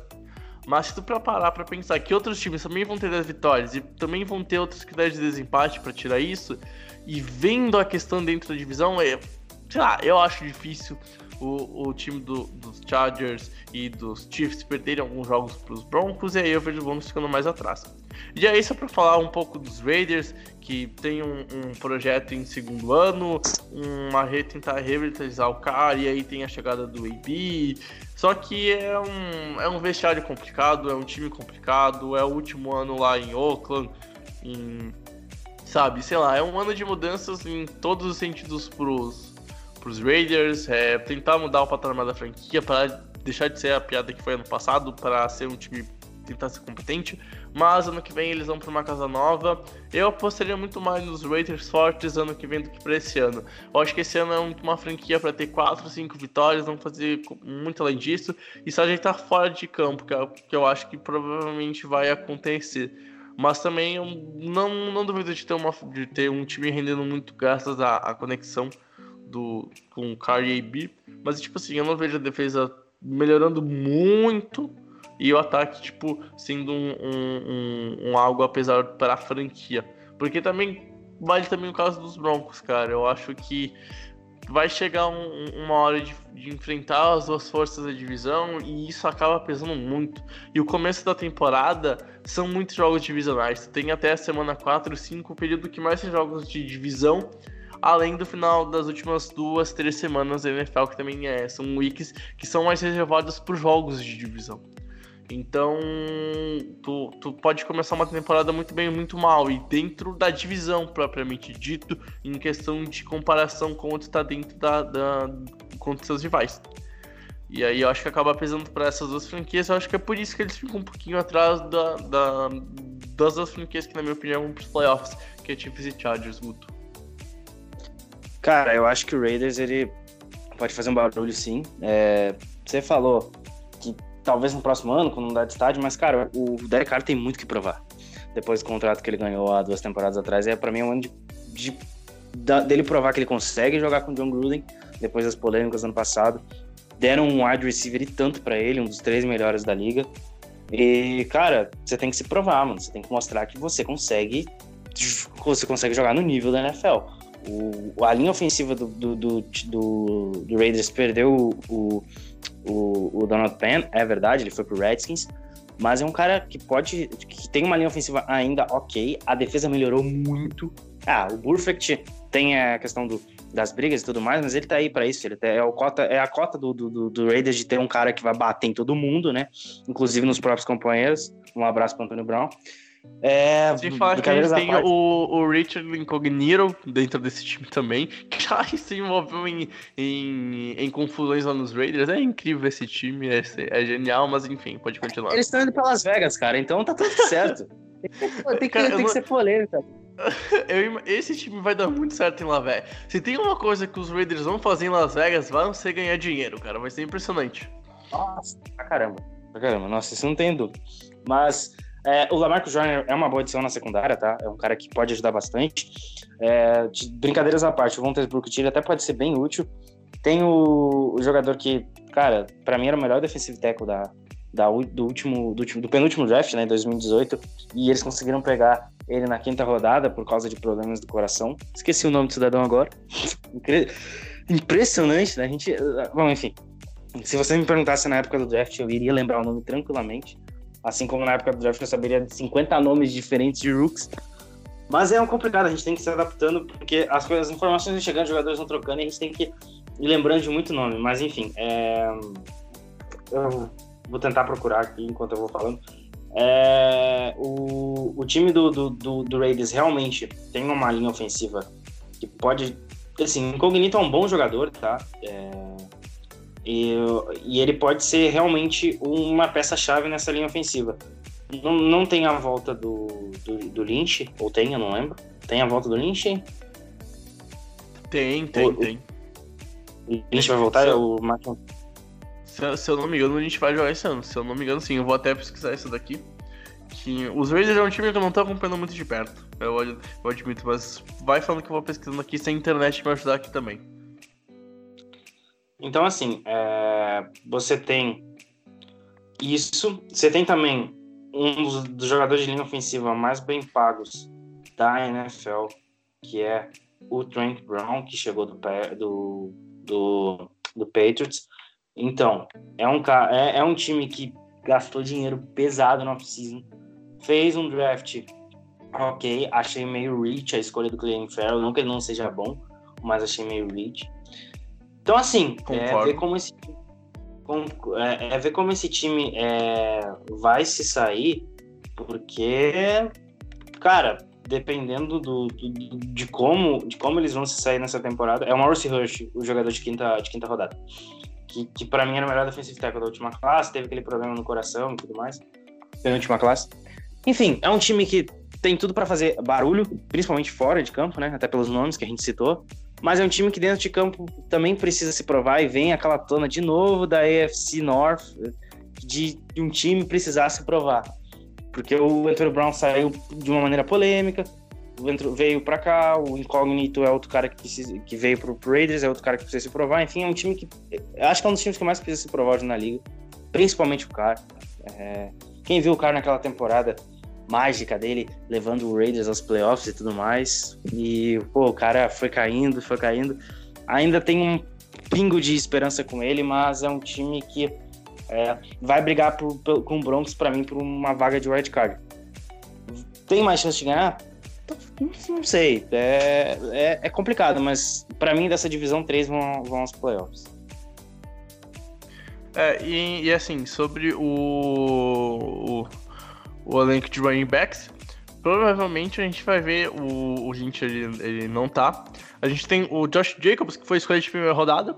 Tem o, o Doug Martin, que vem. que teve boa passagem em tampa. E esses dois devem ser os principais backs do, do time.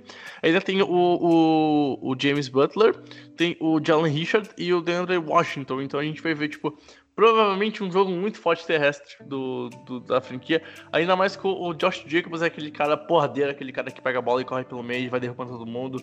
O Doug Martin é um, é um cara que pode ser utilizado mais para as laterais, é um cara mais móvel em, em, questão de running back. E a gente deve ter um terceiro e um quarto running back para fechar os quatro que geralmente as franquias pegam e fecham o depth shot para a temporada regular. Uh, muito mais para ser um cara de talvez de terceira descida para usar para proteção de passe e, e ser aquele cara para usar também para bloqueio e enfim.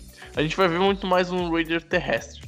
Uh, mas, cara, não, não tem como falar. Eu acho que a grande disputa por título de divisão essa temporada em toda a NFL, e é o que eu acho que a gente vai demandar um pouquinho mais de tempo. Cara, Chiefs e Chargers. Pra ti, assim, cara, quem que leva a divisão desses dois? Chargers. Chargers, concordo. Por quê? Cara, o Chargers é mais equilibrado. Ah, o Kansas City Chiefs trouxe o Mathieu para tentar melhorar a secundária. Vai melhorar, obviamente. Ainda acho que o grupo de cornerbacks dele é bem, deles é bem mediano. Eles têm um, um bom cornerback. Que é, e trouxeram o Brashaw Brillant, que estava no Packers. Eles também têm o, o, o Mathieu para tentar fazer, tentar ser esse líder né, de secundária. Eles trouxeram ele do Texans para isso. Aí, pô, e aí o, e o DeFord fica, não fica, foi pro Niners. E aí agora você tem o, o nosso queridíssimo Frank Clark para fazer essa função. Então, cara, vai ser bem interessante ver isso. Como o, como o Frank Clark pode produzir. Tem a questão do, do holdout do Jones, né? Então ele tá querendo uma renovação. É um cara muito bom. A gente viu na temporada passada que o Jones consegue fazer. E é um dos pilares, assim, para mim, se o Chiefs perder ele, perde muito. E no ataque tem o Travis Kelce, que é um que agora é o melhor Tyrene da liga, né? Vamos fazer jus à causa. O Gronkowski se aposentou, então essa função, essa vaga passou para o Travis Kelce, junto do, do Zeke Ertz ali, mas eu ainda prefiro o Kelce. Você tem o, a, a, polêmica do Tarek Hill, e a gente não sabe, né? Ele, ele, não foi punido, obviamente. É um cara fantástico, tanto retornando quanto no ataque. A, a gente não sabe. Já, a NFL já anunciou que não vai punir ele. Não tem prova suficiente para punir ele na, de alguma punição de 2, 4, 6, 8, uma temporada. A NFL já se pronunciou. Uh, acho que foi uma semana que ela soltou uma nota Isso. sobre o assunto. Isso, mas assim, é, a questão psicológica pode pesar dentro de campo, Tarek. Pode, pode, pode. Pode até então, assim, o vestiário, cara. Isso daí é algo que, que pode pegar e assim, a química do vestiário influencia muito dentro de campo, gente. É, se o vestiário Sim, tá quebrado, o time dentro de campo vai estar tá quebrado. Não vai ser a mesma coisa que se tivesse unido. E agora o o, o, o Chiefs também mudou de esquema, né? O Chiefs agora vai jogar num, num esquema de defesa 4-3, trocou o coordenador isso, defensivo. Isso, tem essa transição, isso aí. Aí essa transição, sim. Então, para mim, é uma temporada em que o Mahomes vai ter que ser mais líder do que nunca. O Andy Reid é uma mente ofensiva genial, mas eu acho que dentro de campo a gente vai ter que ver muito como o Mahomes se porta sendo o líder dessa, desse, desse time. É, eu sei que é, que é, uma bagagem muito pesada para um, um cara que está na sua é, segunda temporada como titular na liga, mas eu acho que, que, ele é capaz, tá? Eu acho que o Mahomes ele tem uma, um, uma assim, é o que falta. Para mim, ele já tem talento, ele já mostrou o que ele pode fazer, só falta o, a questão da liderança. E eu acho que ele vai precisar mais disso nessa temporada do que na temporada passada, porque na temporada passada a gente sabia como eles como eles iam vir e a gente não sabia como o Mahomes ia vir. Então, tipo assim, era tudo muito novo para boa parte das defesas. Agora você tem VTs, você tem como ver como o Mahomes é em campo. Então, muitos times vão utilizar é, isso e a gente vai ver como ele vai se portar. E para mim, o Chargers não vai ter o Melvin Gordon, né? Não sei se você já soube, mas hoje foi anunciado que provavelmente o Melvin Gordon vai ser trocado. O staff dele recusou a proposta de renovação por mais de uma vez, então o Melvin Gordon provavelmente não vai ser jogador do Chargers. Acho muito difícil acontecer um, um, acerto novamente. Eles já tentaram conversar bastante. Então, provavelmente o principal running back desse time vai ser o Austin Eckler, olho no Fantasy. E, cara, o Chargers ele vai ter o Kenan Allen, que para mim é um, um, dos melhores wide receivers correndo rota na liga. Eles têm o eles vão ter o Austin Eckler como seu principal running back. É um cara que jogou muito bem na temporada passada quando o Marvin Gordon não estava disponível, mas sem o Marvin Gordon o jogo terrestre perde bastante. Porém, ainda assim, o Eckler pode ser útil. A linha ofensiva é interessante, ver como, como o Philip Rivers vem, né? Eu, eu, eu, muita gente tem colocado o Anthony Lynn, que é o head coach dos Chargers, como o head coach do ano. Não sei. Sinceramente, eu não acho, mas eu acho que o Chargers vem para brigar forte. A defesa tem uma dupla de pass rushers sensacionais com Joey Bossa e Melvin Ingram. Então, assim, é, é um time que interessante, é uma defesa muito agressiva, principalmente na secundária com o Darren James, que, cara, foi um acerto, caiu no colo do Chargers na temporada passada e foi um baita acerto deles. E agora é colher esses frutos. É um, é um time, como eu disse, redondo, completo, que por mais que perca o Melvin Gordon, ainda assim consegue fazer algum barulho. Então eu acho que o título da divisão passa muito por isso. Saber como o Chiefs vai conseguir sair com o Mahomes liderando essa franquia para valer mais do que ele liderou na temporada passada, não só dentro de campo, mas fora de campo, nos treinos e tudo mais. E saber como o Chargers vai saber utilizar o do conjunto. É, eu concordo com tudo que tu disse, Guto. É, tua análise, na minha opinião, foi perfeita, de verdade. Uh, fiquei, não sabia da, da informação do, do, do, Melvin Gordon. Eu vi que tinha negociações uh, que peiravam tipo 10 milhões para, por ano para ir para um running back é muita grana, 10 milhões por ano. E daí então o Chargers provavelmente não vai pagar essa quantia. E assim. Ele queria mais. Ele, ele queria quanto? O Chargers chegaram a oferecer 10 milhões. Eu acho que ele queria ganhar na faixa do que o Todd Gurley ganha, que é de 12 a 14. Pô, não, tá louco, é muita grana, é muita grana pro running back, tá muita grana. E eu, na, na minha opinião, acho que o Melvin Gordon, ele não vale esse valor. Eu acho que, assim, eu acho que 10 milhões eu até pagaria. Mas 12 a 14, então vamos supor que ele consiga um contrato de 15 milhões, eu acho, não acho que ele vale tanto assim. Mas não duvido dele como um ótimo jogador. Ele é um cara muito importante para esse time. Só que, enfim, continuando. O que me fez, o que me faz crer que esse ano o time vai ser campeão de divisão é que até agora, deixa eu bater na madeira, o time não perdeu ninguém por lesão.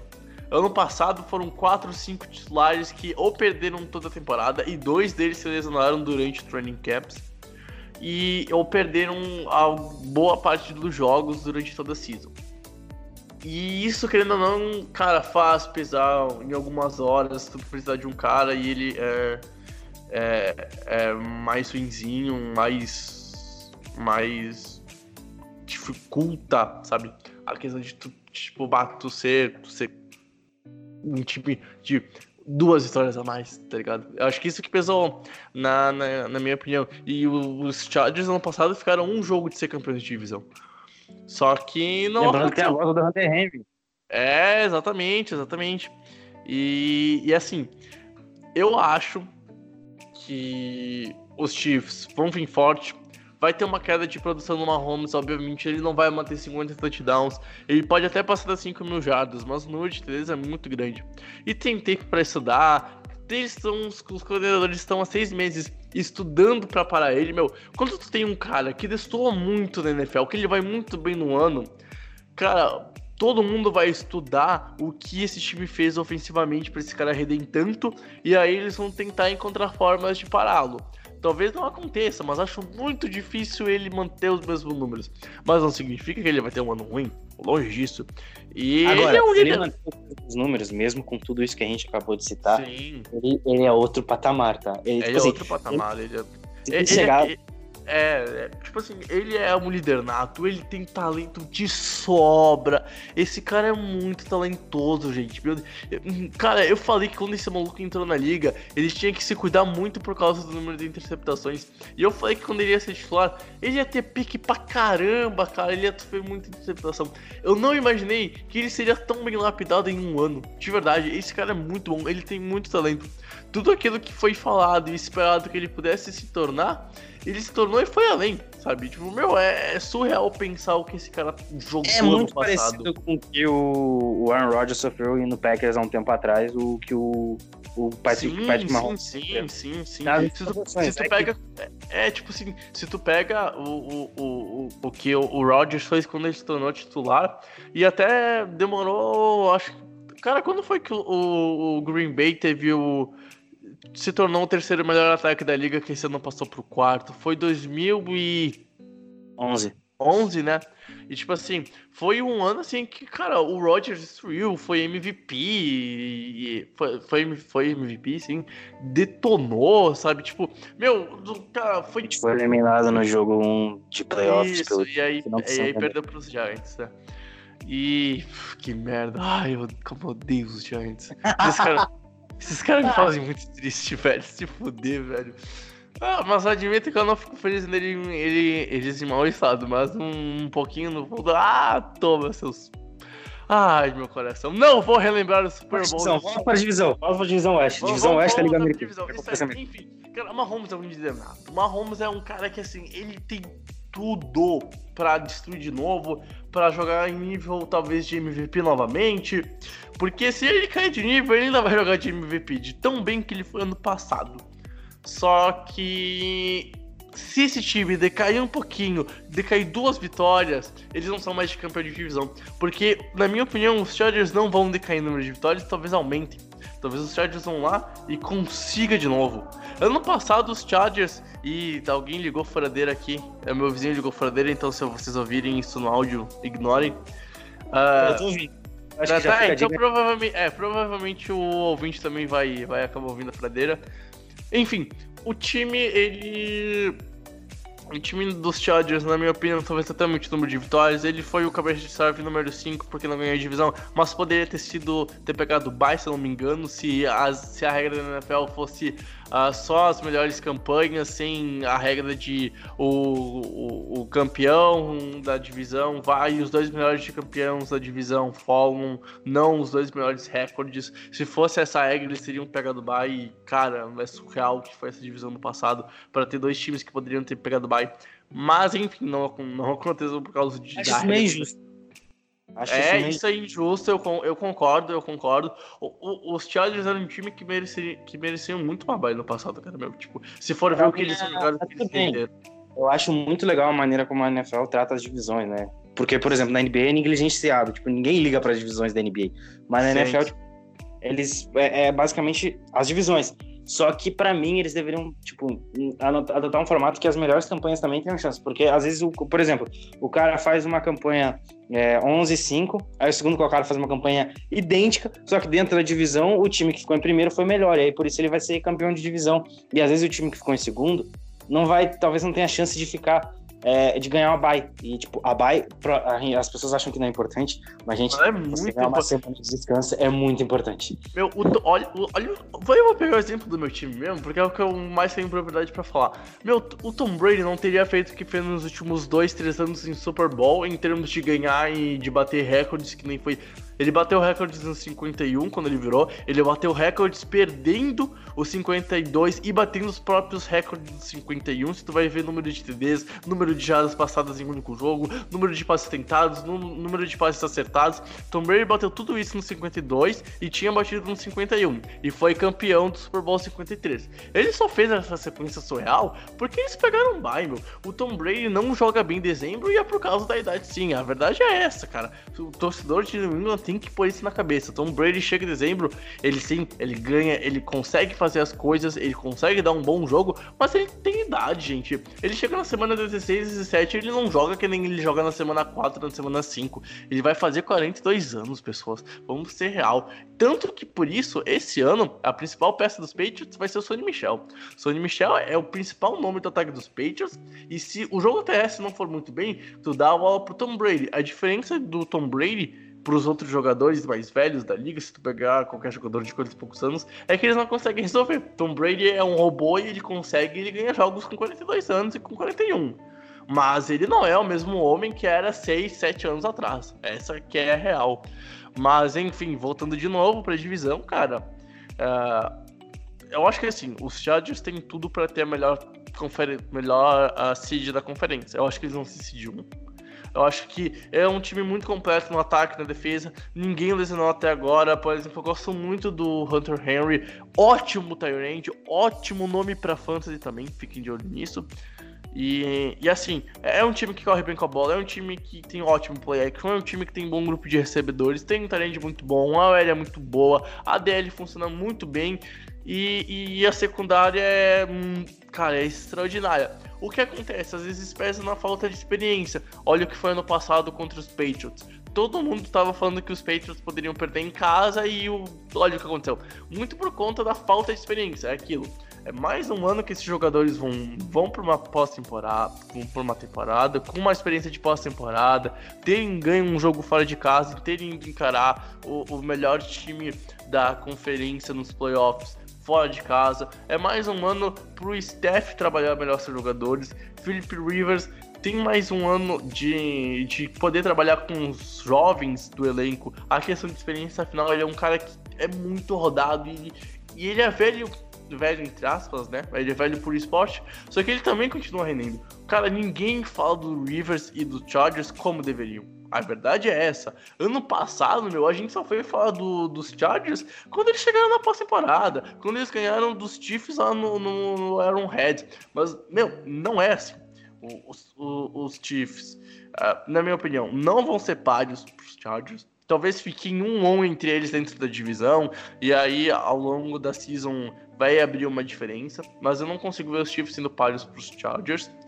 Eu vejo o Chargers hoje em dia com um QB que, na minha opinião, vai pegar para ser MVP. E eu apostei assim: Chargers de 1, Chargers ganha a IFC, Chargers vai pro Super Bowl e Chargers ganha o Super Bowl contra os Saints. A minha previsão de Super Bowl é essa. A minha previsão de MVP para a temporada, por incrível que pareça, é o Philip Rivers. É um cara que foi muito bem ano passado, teve um número muito bom de jardas, teve um número muito bom de aproveitamentos, teve um número muito bom de TDs, não teve muitas interceptações, mas também não foi um número muito baixo, assim, para dizer, ó, ok. Se não me engano, ele, ele teve 8 ou 9 para 10 interceptações, alguma coisa assim. Depois eu puxo, eu já vou puxar aqui para para falar alguma coisa, para ter mais mais uh, ser mais verídico. Só que, cara, é, é, aquilo. Eu vejo o Chiefs pior do que ano passado, mas não quer dizer que o time tenha piorado muito. Piorou um pouquinho defensivamente. E eu acho que o time vai ter uma queda na, no ataque por causa que é, um, é uma intertemporada estudando o, o jeito deles jogarem ofensivamente. Mas não significa que eles não vão detonar e não vão pro playoffs, torcedor. Longe disso. Só que não vão como cabeça de chave número 1. Um. Para mim, eles são o, o, time que vão pegar o wildcard número, número 1, um, vão ser a cabeça de chave número 5 na UFC. E assim eu termino a minha aposta da divisão falando que Chargers vai ser a seed 1 com 13 ou 14 vitórias. É um número elevado, mas eu acredito que eles consigam esse número. Depois os Chiefs, que para mim vão brigar para ter 12 vitórias. E aí é injusto, como a gente já comentou, a, a regra de quem pega ou não, mas é um time que provavelmente vai ter. Seria a cabeça-chave número 2 ou número 3 na, na conferência, mas vai ser 5 por causa da regra do World Card. E aí a gente tem um Broncos que, na minha opinião, vai fazer uma campanha de 8-8. E aí os Raiders numa campanha de 4, 5 ou 6 vitórias. E esse é o meu prognóstico para o S da UFC, Guto. Chargers campeão com 12-4, Chiefs em segundo com 11-5, uh, eh, Broncos em terceiro com é, 9-7 e o Raiders em último. É, talvez com 5, 6 vitórias, 6-10. É, 6-10, 6-10. 6-10 tá bom pro. pro ok, ok. A minha internet não tá cooperando pra abrir as stats do, do, do Rivers, mas vamos, vamos então pro finalzinho. Pra terminar o podcast, então, essa parte de análise, Guto. Vamos de novo recapitular e botar em uma seed quem que a gente acha que vai para os playoffs. Então, Guto, convidado, faça você primeiro o seu prognóstico de como vai ficar os playoffs da AFC. Vamos lá então. É, a Seed 1 vai ser do Patriots, a Seed 2 vai ser do Browns, oh, a Seed 3 Gostei. do Chargers, a Seed 3 do Chargers e a Seed 4 do Texans, com os wildcards sendo Kansas City Chiefs e Denver Broncos. Bom, a minha, a minha conferência americana vai ficar na Seed 1 os Chargers, na Seed 2 os Patriots, os dois folgando. A Seed 3 eu vou ficar então com os Colts. Na 4 eu fico com os Browns, sendo o pior campeão de divisão da NFL em, na, na temporada. A Seed 5 para mim fica com os Chiefs e a Seed 6 fica com os Texans. E aí eu já vou também, eu não vou ficar em cima do muro, eu já vou passando no Super Bowl, porque eu gosto de fazer essas previsões. Pra falar lá no começo da, do final da temporada, pra falar que no começo eu acertei. Super Bowl vai ser entre os Chargers e os Saints. E aí eu acho que os, esse, para minha opinião, é o ano dos Chargers. Eu acho que é um ano que eles têm a melhor equipe para ganhar a, o Super Bowl de Todera Rivers, na minha opinião, acho que isso também bem próximo de acontecer e eu não duvido que seja esse ano, assim como tem outros veículos dos Estados Unidos e do próprio Brasil comentando isso, Guto. E assim, eu não sei se tu quer fazer mais um adendo ou se a gente já pode ir pro final do podcast, cara. Já que você fez a sua previsão de Super Bowl, Eu vou fazer minha previsão também, para depois falarem que eu, que eu errei feio. Mas vamos lá, né? Super Bowl vai ser. Para mim, a final de conferência é Patriots e Chargers na NFC, e na NFC vai ser. Falcons e Eagles. E aí o Super Bowl será entre Chargers e Falcons. o Falcons e Eagles seria um baita jogo de final de conferência. Meu Deus do céu. Mas, né, seria legal. Mas seria muito triste, seria muito triste. Eles, e vale lembrar que eles se enfrentaram já em playoffs nos últimos anos. Os Falcons quase bateram os Eagles no, no, nos playoffs do Super Bowl 52. E o, os Eagles venceram num, numa jogada onde claramente botaram três em cima do Julio Jones e o que os Falcons fizeram foram em cima do Julio Jones. Mas, né, fazer o quê? Enfim.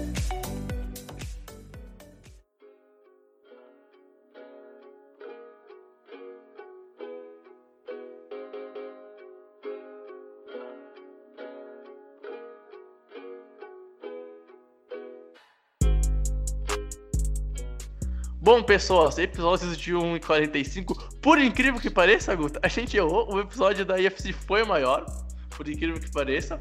Mas enfim, é per view, é aquela coisa, não tem como ser um episódio curto. Uh, eu e o Guto a gente conversou e preferiu falar de todas as divisões porque fica de uma maneira mais fácil de compreender como vai ser toda a conferência. Afinal, quando a gente faz previsão de time, a gente não fala só do time, a gente tem que falar da divisão e como vai ser a conferência. Afinal, é, tudo engloba a, a questão de como vai se portar o time. Com isso, então, a gente terminou as previsões da, da, da temporada. Tem a da NFC, da UFC, episódios longos. E vale a pena ouvir. Se não conseguir ouvir tudo em uma parte, ouve em duas, não tem problema, enfim. Então, eu só tenho então a agradecer. Foi um, um enorme prazer, Guto, ter estado contigo. Foi um prazer inenarrável ter estado contigo, amigo ouvinte. Lembrando, vai lá, curta os perfis do, do Lambolipers BR, que depois o Guto vai passar a, as arrobas certinho e tal. E com isso eu me, eu me despeço de você, Guto, e de você, amigo ouvinte. Até semana que vem para falar de como tá a preparação para a temporada regular e como tá sendo a regular, a, a pré-season. Afinal, tem muita coisa rolando. A NFL está voltando. Valeu e tchau, tchau! Valeu, galera. Até a próxima. E sigam a gente nas redes sociais. Tem todas as redes sociais da Information aí para você saber tudo sobre a NFL e as do Packers, que a gente cobre sobre o Packers lá, é arroba. É isso aí. A NFL tá de volta, pré-temporada e vamos que vamos. Ouça o Lambolipers BR no, no, nos perfis do Fumble na net. Valeu, tchau, tchau.